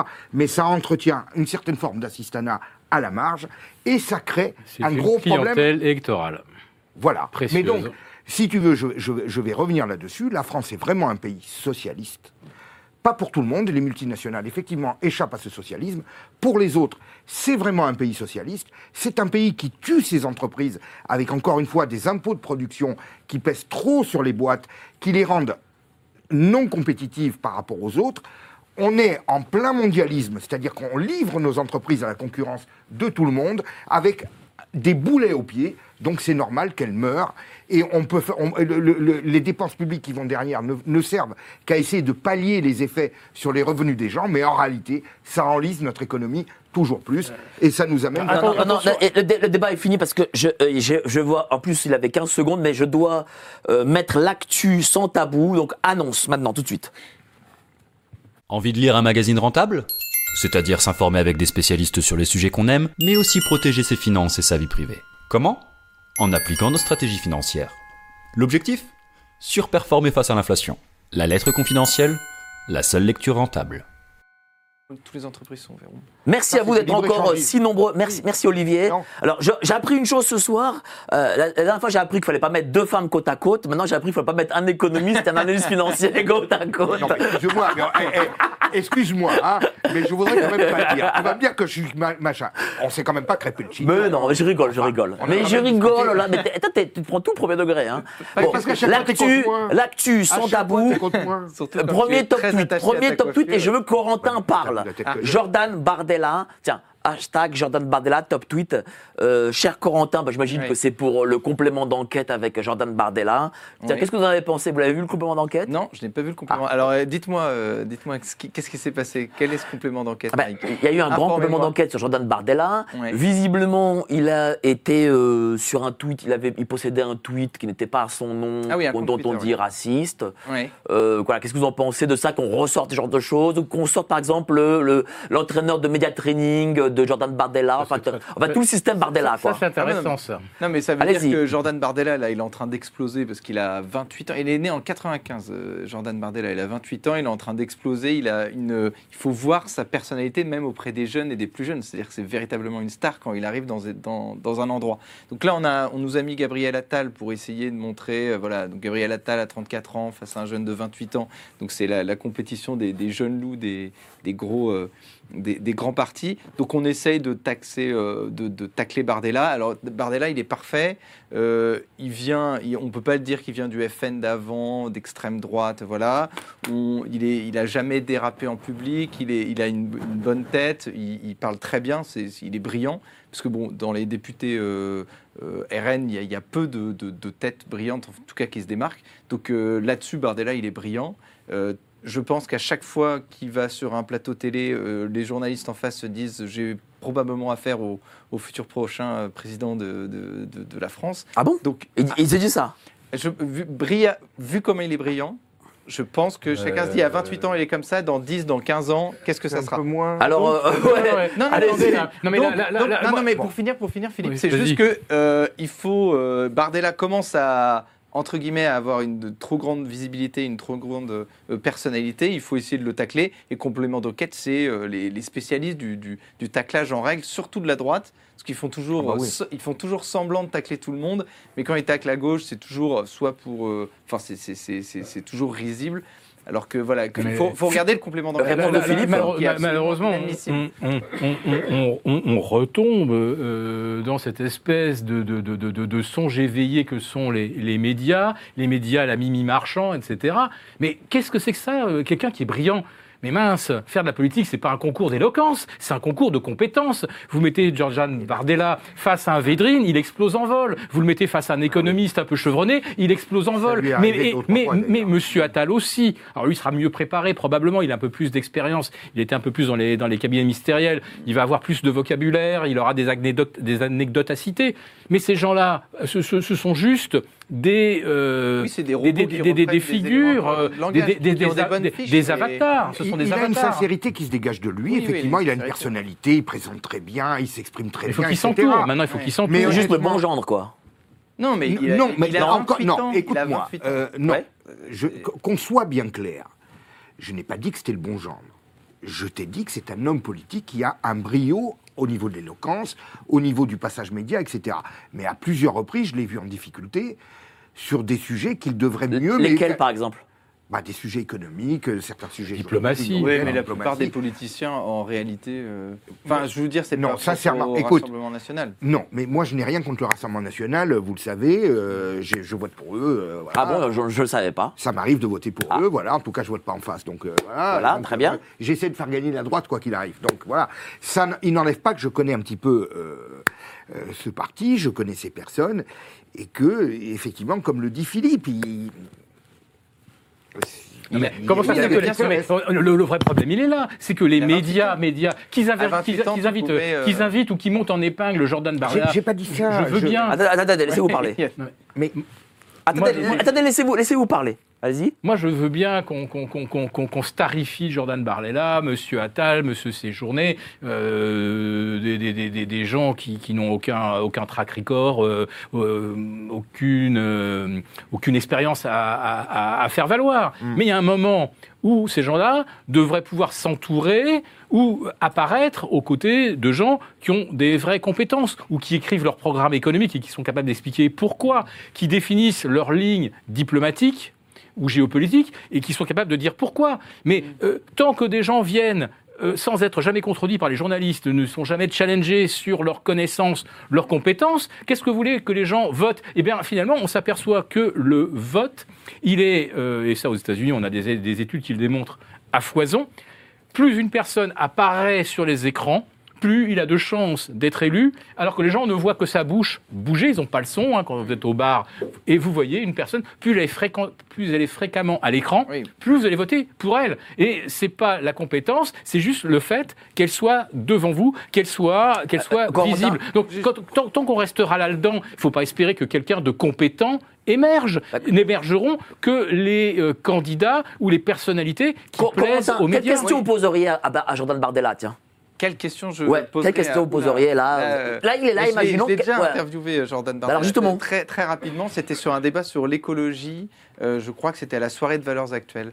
Donc, je lui ai demandé pourquoi l'écologie était un thème euh, intéressant pour le, pour le Rassemblement national. Parce qu'aujourd'hui, ils essayent justement de ne pas se Oui, limiter bon, à ça, c'est la question que vous avez posée. Voilà. Mais qu'est-ce que vous poseriez comme question à À Jordan Bardella. Là, il est là, imaginons. tout de suite, qu'est- qu'est-ce qui réagit au complément d'enquête sur lui? Est-ce qu'il fait partie euh, du Front National euh, historique ou est-ce qu'il y a vraiment euh, il y a une vraie différence Vous ne poserez pas la question est-ce qu'il irait en Rassemblement 2027 chose Ah non, mais 2027. Moi, je dis le futur président de la République, pas pour, mais dans 10 ou dans 15 ans. Bah, je pense que Marine Le Pen va continuer, euh, évidemment, euh, à se présenter. Mais pour revenir sur euh, ce que vous disiez sur les, les économistes, euh, notamment les gens entourés. Je- il y avait Jacques Sapir qui était là avec nous. Jacques Sapir, il a euh, entouré euh, donc Florian Philippot, qui était le plus proche conseiller de, de Marine Le Pen. Florian Philippot disait à Marine Le Pen, il faut dire ce que dit Jacques Sapir. Marine Le Pen n'avait pas à ce moment-là les, compétences, euh, le charisme pour pouvoir défendre ce que disait euh, Jacques Sapir. Et c'est pour ça qu'elle s'est plantée, c'est pour ça qu'elle a fait une. Mais- et elle a fait Non, non, une on va passer au en, en désolé. 2017 là-dessus et, et elle s'est complètement plantée. Parce qu'elle n'a pas réussi à s'approprier le- merci, le- merci. Je pense deuxième- avoir intérêt à avoir des candidats un peu plus, Merci, merci cher Olivier. Deuxième top tweet. un peu plus de poids. Ouais, mais- Pierre de Gaulle. Pierre de Gaulle, bah tiens, Oui, réponds à Pierre de, de Pierre de Attends, Gaulle. Pierre de Gaulle. Euh, Pierre de Gaulle voudrait créer son parti. Voilà, je crois qu'il a annoncé ça euh, chez notre ami euh, euh, Clémence de Toxin. Euh, il voudrait créer euh, son parti souverainiste. Est-ce que ce serait une bonne nouvelle, tiens, de la part de Pierre de Gaulle, euh, Moi, un parti euh, souverainiste avec un De Gaulle à la tête, euh, j'aurais toujours tendance à être pour, on va dire. Alors après, maintenant, est-ce que vraiment il y a besoin d'un parti supplémentaire avec toute l'offre que nous avons déjà? Je ne sais pas. Moi, je pense que vraiment, c'est des questions. Je, cro- je crois vraiment que, honnêtement, euh, pour revenir à ce qu'on disait, euh, les partis, on les a. Maintenant, c'est une question de personne. Moi, je suis persuadé que si nos idées ne passent pas, Bah, Justement, un De Gaulle. Est-ce qu'avec Oui. un De Gaulle, ça passerait mieux? Oui, mais alors après, pour constituer un parti, il faut de l'argent, il faut justement avoir les médias derrière, etc. Enfin, il y a beaucoup d'éléments quand même. Et, et c'est la vérité que le Rassemblement national est un peu l'héritier d'un parti qui a déjà une visibilité depuis longtemps, qui a des thématiques que les gens connaissent. Et alors après, un nouveau parti souverainiste. Vous l'avez dit vous-même, les gens sont-ils vraiment sensibles à ce genre de sujet? Ils sont plutôt sensibles à ce qu'ils ont dans l'assiette et ce qu'ils peuvent mettre dans le, dans le réservoir de la voiture ou des trucs. Bon, euh, ceci étant, moi, euh, évidemment, M. Pierre de Gaulle et une idée souverainiste ont toute ma sympathie, euh, tous les deux. Cher Philippe, Voilà. Pierre de Gaulle, euh, euh, est-ce qu'il manque une personnalité ou est-ce qu'il manque euh, un parti dans ce pays? Ou les deux, peut-être? Bah, il n'en manque certainement pas. Ils sont invisibilisés par les médias. Oui, en C'est- plus. C'est aussi, simple que ça. Ah oui. Et les médias, les médias appartiennent à des gens. Donc euh, ces gens-là, au travers des médias, euh, font tenir le discours qu'on veut et on fait apparaître euh, les marionnettes qu'on veut. Donc, euh, s'ils ne veulent pas de Pierre de Gaulle ou de M. Bardella ou d'un autre, euh, ces gens-là n'émergeront jamais. euh, ou on les mais les médias, ils sont aussi forts que ça? Absolument, oui. mais il y, a un de. Gaulle, il y a un De Gaulle qui est Bien pro-Macron, euh, qu'on met toujours en avant sur les médias. Il y a, je ne sais plus quel est son prénom. c'est- Weil, euh, Weil, Weil, qui, est, qui est très pro, pro Macron. Voilà. Bref. Donc euh, les, les- les médias aujourd'hui sont, sont extrêmement puissants, extrêmement influents. ah, ça, Je comprends pas. On- on- on- on les, le les Français les regardent de moins en moins et pourtant ils sont de plus en plus Oui, mais, puissants. quand même, mais parce que les gens Pourquoi? qui votent regardent la télé. euh, Oui, mais ce que je disais tout à l'heure, euh, euh, ce qui compte, vous avez à la fois formaté l'opinion et ensuite faire voter comme on veut ceux qui votent. Mm. On sait ceux qui ne votent pas, les jeunes. Alors les jeunes, maintenant, ils sont complètement dégoûtés. Voilà, ils voient la moitié du, du gouvernement mis en examen, tout le monde échappe aux condamnations, etc. Bon, on a compris que voilà, le système fonctionne Oui. comme Ah ça, oui. que ça, ça ressemble de plus en plus à quelque chose qui est très éloigné d'une démocratie vertueuse à, à la scandinave. Euh, donc les, les médias font émerger euh, X ou Y. Maintenant, les vraies thématiques, on ne veut pas les aborder. Quelle est la vraie problématique? C'est que depuis 20 ans, il y a une paupérisation des classes moyennes. Bien Moi, je me bats pour trouver des moyens que les mais- épargnants ne, ne, ne se fassent pas euh, complètement euh, laminés par l'inflation. Avec Agora, ne, hein, faut- ne- faut le ne- préciser. ne- ne- ne fassent pas des placements qui, qui, qui, qui vont euh, se Mais- retourner contre eux. Mais, ju- Euh, mais justement, cher Corentin, euh, pourquoi, vous qui êtes un jeune, Mm. pourquoi les jeunes euh, aujourd'hui ne veulent pas voter? Ah, mais les jeunes ne votent pas parce que je pense qu'ils sont complètement, ils ne sont plus impliqués dans la vie de la cité, tout simplement. En tout cas, les jeunes aujourd'hui euh, travaillent ou un travail d'ailleurs qu'ils n'aiment pas forcément. Euh, ils regardent peut-être ce que vous dites, euh, ce que vous disiez, un quart d'heure euh, BFM le soir, Netflix et puis c'est tout. Ils ne sont pas impliqués. En tout cas, il n'y a plus de communauté nationale, donc on se sent pas euh, euh, l'héritier d'une nation qu'il faudrait transmettre à des enfants. Euh, les gens sont seulement ça, réduits à des. très- ça, c'est très juste. Non, mais ça, Mais, ils mais sont- vous, vous avez, vous avez, je crois, 25 ans, ça? Euh, j'ai j'ai 30 ans, 30 ans. À 30 ans Ouais. Je pensais qu'il avait 25 ans. là, je suis- mais les- justement, vos amis, bah, tiens, vous êtes pas quand même un jeune, 30 ans. Ouais, ouais. Vos amis à qui vous, aussi, parlez, aussi, bah, moi je suis un peu plus vieux. Ah bon? Euh, oui, un peu, bah, un peu beaucoup même. Euh, euh, vous qui avez 30 ans, vos amis, qu'est-ce qu'ils vous disent? Ils disent, je vote pas, pourquoi? Alors moi, mes amis votent parce Ah, que je bon. pense que justement, je fais partie, euh, Oui. en tout cas, on va dire d'une une catégorie sociale où les gens justement, euh, on, on nous a appris que c'était important de voter, c'était important de s'impliquer euh, dans la cité parce que, euh, si vous voulez, moi, je suis plutôt issu euh, de la, droite conservatrice et il y a dix ans, il y a eu notamment euh, le, mariage pour tous qui est passé, qui a été pour beaucoup euh, de, ces jeunes de la droite conservatrice un électrochoc en disant pour que les choses changent, il faut s'impliquer, euh, aller euh, euh, en politique avec sens commun, euh, euh, aller, euh, être présent dans les médias. Et il y a toute une jeunesse comme ça qui a émergé, qui, qui veut peser dans l'opinion publique pour littéralement que la cité, euh, enfin en tout cas que les, les- les gens à la tête, l'élite de la cité euh, euh, défendent le, le- le bien commun. Donc je pense que c'est une, une catégorie sociale bien définie. Troisième top. 8. Merci. Troisième top 8. Josiane Balasco. Pourquoi Josiane Balasco, cher Corentin? Parce qu'elle a signé, euh, enfin, elle a même manifesté contre la loi immigration. Tiens, qu'est-ce que vous en pensez de ça? Josiane Dalasco Josiane Balasco, ouais. elle, elle a voté pour ou Non, non, contre, Contre, contre. contre, Ah oui. oui. Contre. Oui. Elle a Ouais. manifesté et voté une pétition contre la loi immigration. Qu'est-ce que vous en pensez, tiens, de, de- de ces artistes qui se- s'engagent contre la loi immigration? Qui en plus est une mauvaise actrice parce que je rappelle que dans Les Visiteurs 2, vous avez vu Les Visiteurs 2 où elle jouait notamment, euh, euh, elle, elle remplaçait Valérie Le Non, Mercier. non, c'est pas elle, était- c'est Muriel Robin. Ah, Muriel Robin. Alors, Josiane faut pas- Balasco, faut pas se gourer, hein. confonds. Alors là, c'est Alors, pas bon. Elle a joué dans... Les bronzés. Ah oui, Non, les non, non, bronzés. non, non, Elle est excellente. Non, c'est quand même une bonne Ah, d'accord, actrice, ok. là, faut pas non plus. euh, Muriel Robin, je, Voilà. changeons- on, change, on change tout de suite. Muriel Robin, je, je- je condamne. Josiane Balasco, oui, bah, c'est des artistes, euh, bon, c'est- très classique. C'est des bobos qui vivent euh, dans des beaux quartiers euh, depuis toujours et qui n'ont jamais vu. euh, la, la seule immigration qu'ils connaissent, c'est leur chauffeur Uber ou le vigile du, du Monoprix de, de leur quartier. Donc forcément, ils sont. Voilà, c'est. c'est- c'est- Ouais, c'est vraiment classique, ça, Non, mais ce- cet argument-là. Non, mais oui, si, c'est un Ah oui, mais classique c'est un fait, total, hein, mais c'est un euh, fait. voilà. Bon, après, ça fait toujours bien parce que c'est des gens qui n'ont. D'ailleurs, Josiane Balasco, je ne sais pas si elle joue encore dans beaucoup de films, mais ça permet Elle joue euh, au moins Elle 2-3 joue films par an. deux, hein. trois films Oui, par oui, an. Et elle joue au théâtre oui. aussi. Hein. Oui, Elle oui, joue au oui, oui, théâtre, ça permet fait. d'avoir une belle caution de gauche euh, sans faire grand-chose. Oui, mais bon, alors moi je vais détacher complètement. Allez-y, Olivier, après Philippe. Bon, de son talent, qu'on apprécie, qu'on n'apprécie pas. Bon, moi je trouve qu'elle a toujours été une bonne actrice, ça c'est clair. Mais enfin, dans tout ce milieu, ils vivent dans un rêve, ils vivent dans un monde où eux ils se posent pas la question combien je, je vais payer, mon, ma maison, mon truc, mon machin. Euh, bon, ben il y a largement. Mais quoi, c'est à cause de l'immigration? J'ai pas dit que c'est à cause d'immigration, mais déjà là où elle habite, l'insécurité, elle connaît pas. Hmm. Voilà, la promiscuité avec l'immigration, les immigrés qu'elle connaît, c'est des gens euh, qui sont du même milieu socio- social qu'elle. Donc, euh, elle, ne, elle ne voit pas le problème de l'immigration, elle n'est pas en contact avec, je dirais, moi je parle pas des gens modestes qui issus de l'immigration, je parle, de, je dirais, de masse et, et- et- et d'une espèce de sensation d'invasion que l'on a quand on est dans certains quartiers où elle ne va jamais, ou alors quand elle y va, elle, eh ben, forcément, elle est accueillie d'une certaine manière. Elle, elle- elle ne rencontre pas ce type de problème. Elle, ne- elle ne vit pas dans un quartier où il peut y avoir des dealers qui lui demandent Mais qu'est-ce que tu viens faire toi? Pourquoi tu es là etc. Tout ça, elle connaît pas. C'est des choses qui lui échappent complètement. Elle est dans un monde rêvé où tout le monde est beau, tout le monde est gentil. Les gens qui viennent, ils amènent de la diversité, du folklore, de l'exotisme, tout ce que tu veux. Voilà. Donc, elle, elle est complètement déconnectée de ça.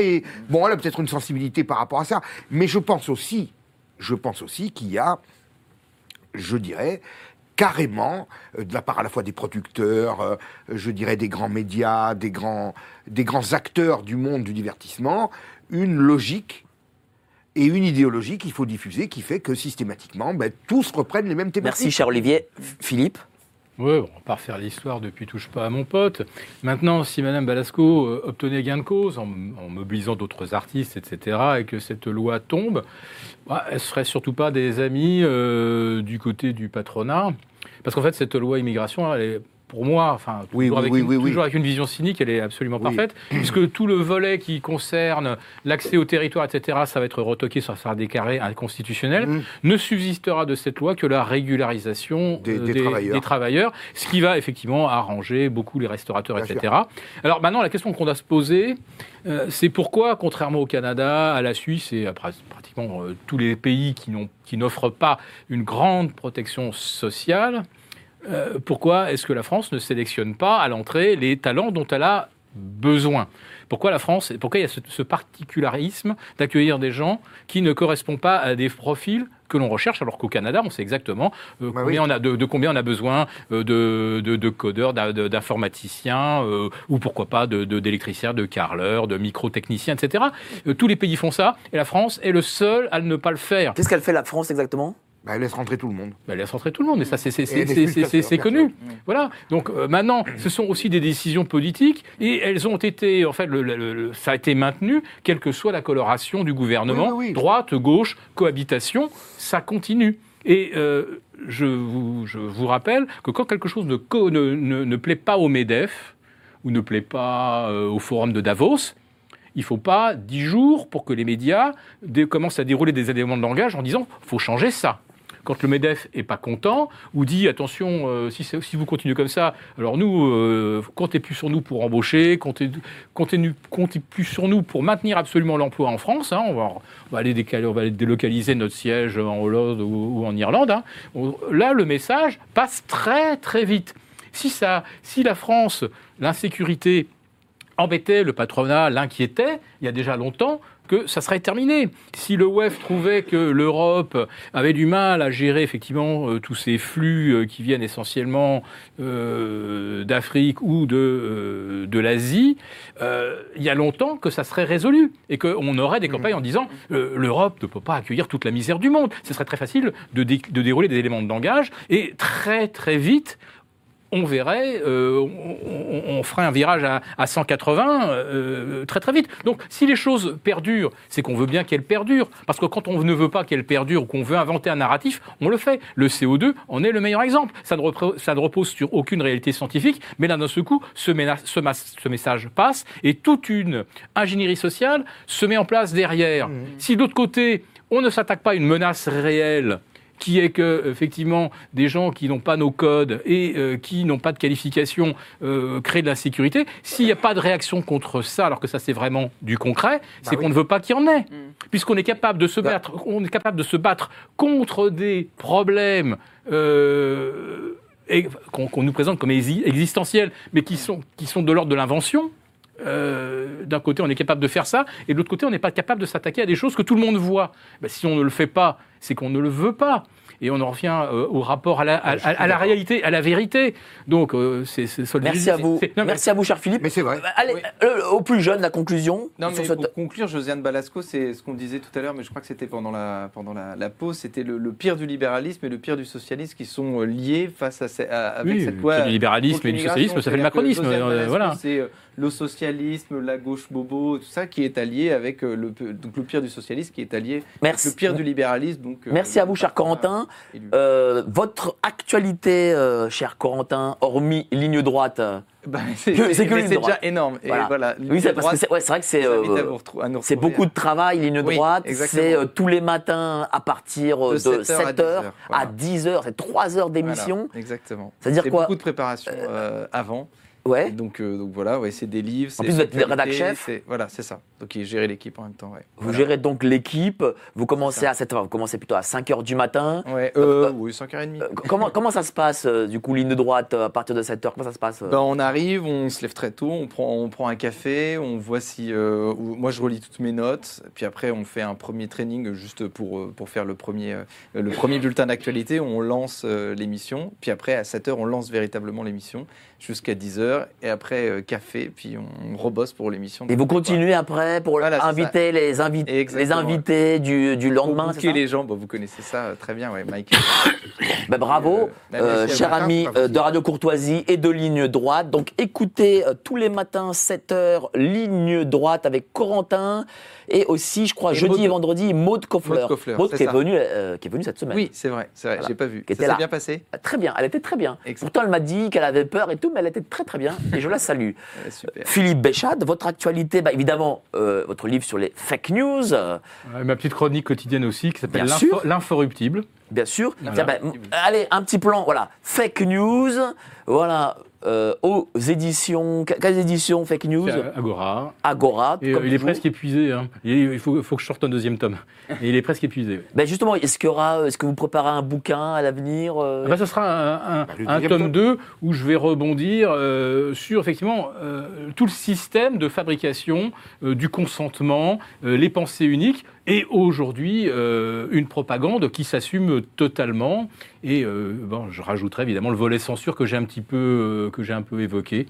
Mais moi, je reste quand même dans, dans mon domaine qui est vraiment l'économie, c'est-à-dire que je ne touche pas du Bien tout à la politique. Je n'ai d'ailleurs moi-même pas de- de- d'ancrage politique. hein. Je pense Très que ceux bien. qui me connaissent le, le- le savent. Mon problème, c'est vraiment de donner des conseils aux gens pour leur éviter d'être les victimes d'une crise économique. Et vous êtes Alors- aussi sur Agora, Agora comme en tant que rédac chef, et euh, peut-être d'autres projets ou pas, non? Bah déjà, euh, moi, je suis très Bah, content, mal, je pas mal suis très content de, de participer à ce projet et d'être là le, le- le Bah, jeudi. On est très Voilà. content de vous voir, Ça, parce ça, que vous avez vraiment des, vrai. brillantes, des brillantes chroniques, et en plus sans aucune note. Alors là, je, Ah oui, je suis, euh, je suis bluffé. Hein? Non? Hum, ouais. Ben voilà, sans rien. Voilà, tout est là. tout est là. Merci beaucoup, cher Philippe, en tout cas pour cette euh, très excellente soirée. Et évidemment, l'excellentissime Olivier Piacentini, euh, toujours euh, spécialiste aussi euh, du World Economic Forum mondial, du mondialisme. Un livre en préparation? J'en ai deux. Ah, deux. Ah, la semaine dernière, c'était un, maintenant c'est deux. Bah oui, Bon, j'en ai deux, mais en fait, j'en ai même quatre, mais Ah, bon, j'arrive à, à finir de les mettre en forme. bon. D'accord, ok. Non, j'en ai un qui va sortir bientôt qui s'appelle Le choc des trois France. Ah, oui. Racontez-nous un peu les chocs des trois France. C'est un livre qui parle effectivement d'économie, parce que là, je ne peux pas m'en empêcher, mais c'est plutôt une sociologie de la France et sa traduction politique. Euh, et en, en citant des cas d'actualité de ces cinq ou six dernières années qui, est, euh, de mon point de vue, sont structurants et éclairants pour analyser la situation de notre pays et comment notre pays... Et le deuxième? Alors le deuxième, c'est la suite de la chute finale, euh, puisqu'on me reproche toujours d'être euh, maniaco-dépressif. La chute finale de l'Occident, montrez-le là, montrez-le un peu là, sur les Et écrans. euh, voilà. c'est la suite, mais parce qu'on me dit, mais est-ce que tu as des Vous savez comment on est bien Alors, calé Voilà, entre, entre la régie et moi. Oui. oui. oui. Et donc, euh, je me disais, ce, ce livre essaye d'explorer des pistes, parce que j'ai pas les solutions pour sauver l'Occident comme ça, bon. Mais j'essaie d'explorer des pistes pour que l'Occident arrive à retrouver du tonus et à avoir des leviers de puissance qu'il s'est évertué à perdre. Bravo 30 et merci. Et, Et euh, je suis chez Stella Kanga la semaine prochaine. Ah, en plus, sur son, Bah, oui. sur son YouTube, comme gars. Voilà. Merci beaucoup, euh, cher Olivier. Vous étiez très pertinent aujourd'hui. hein.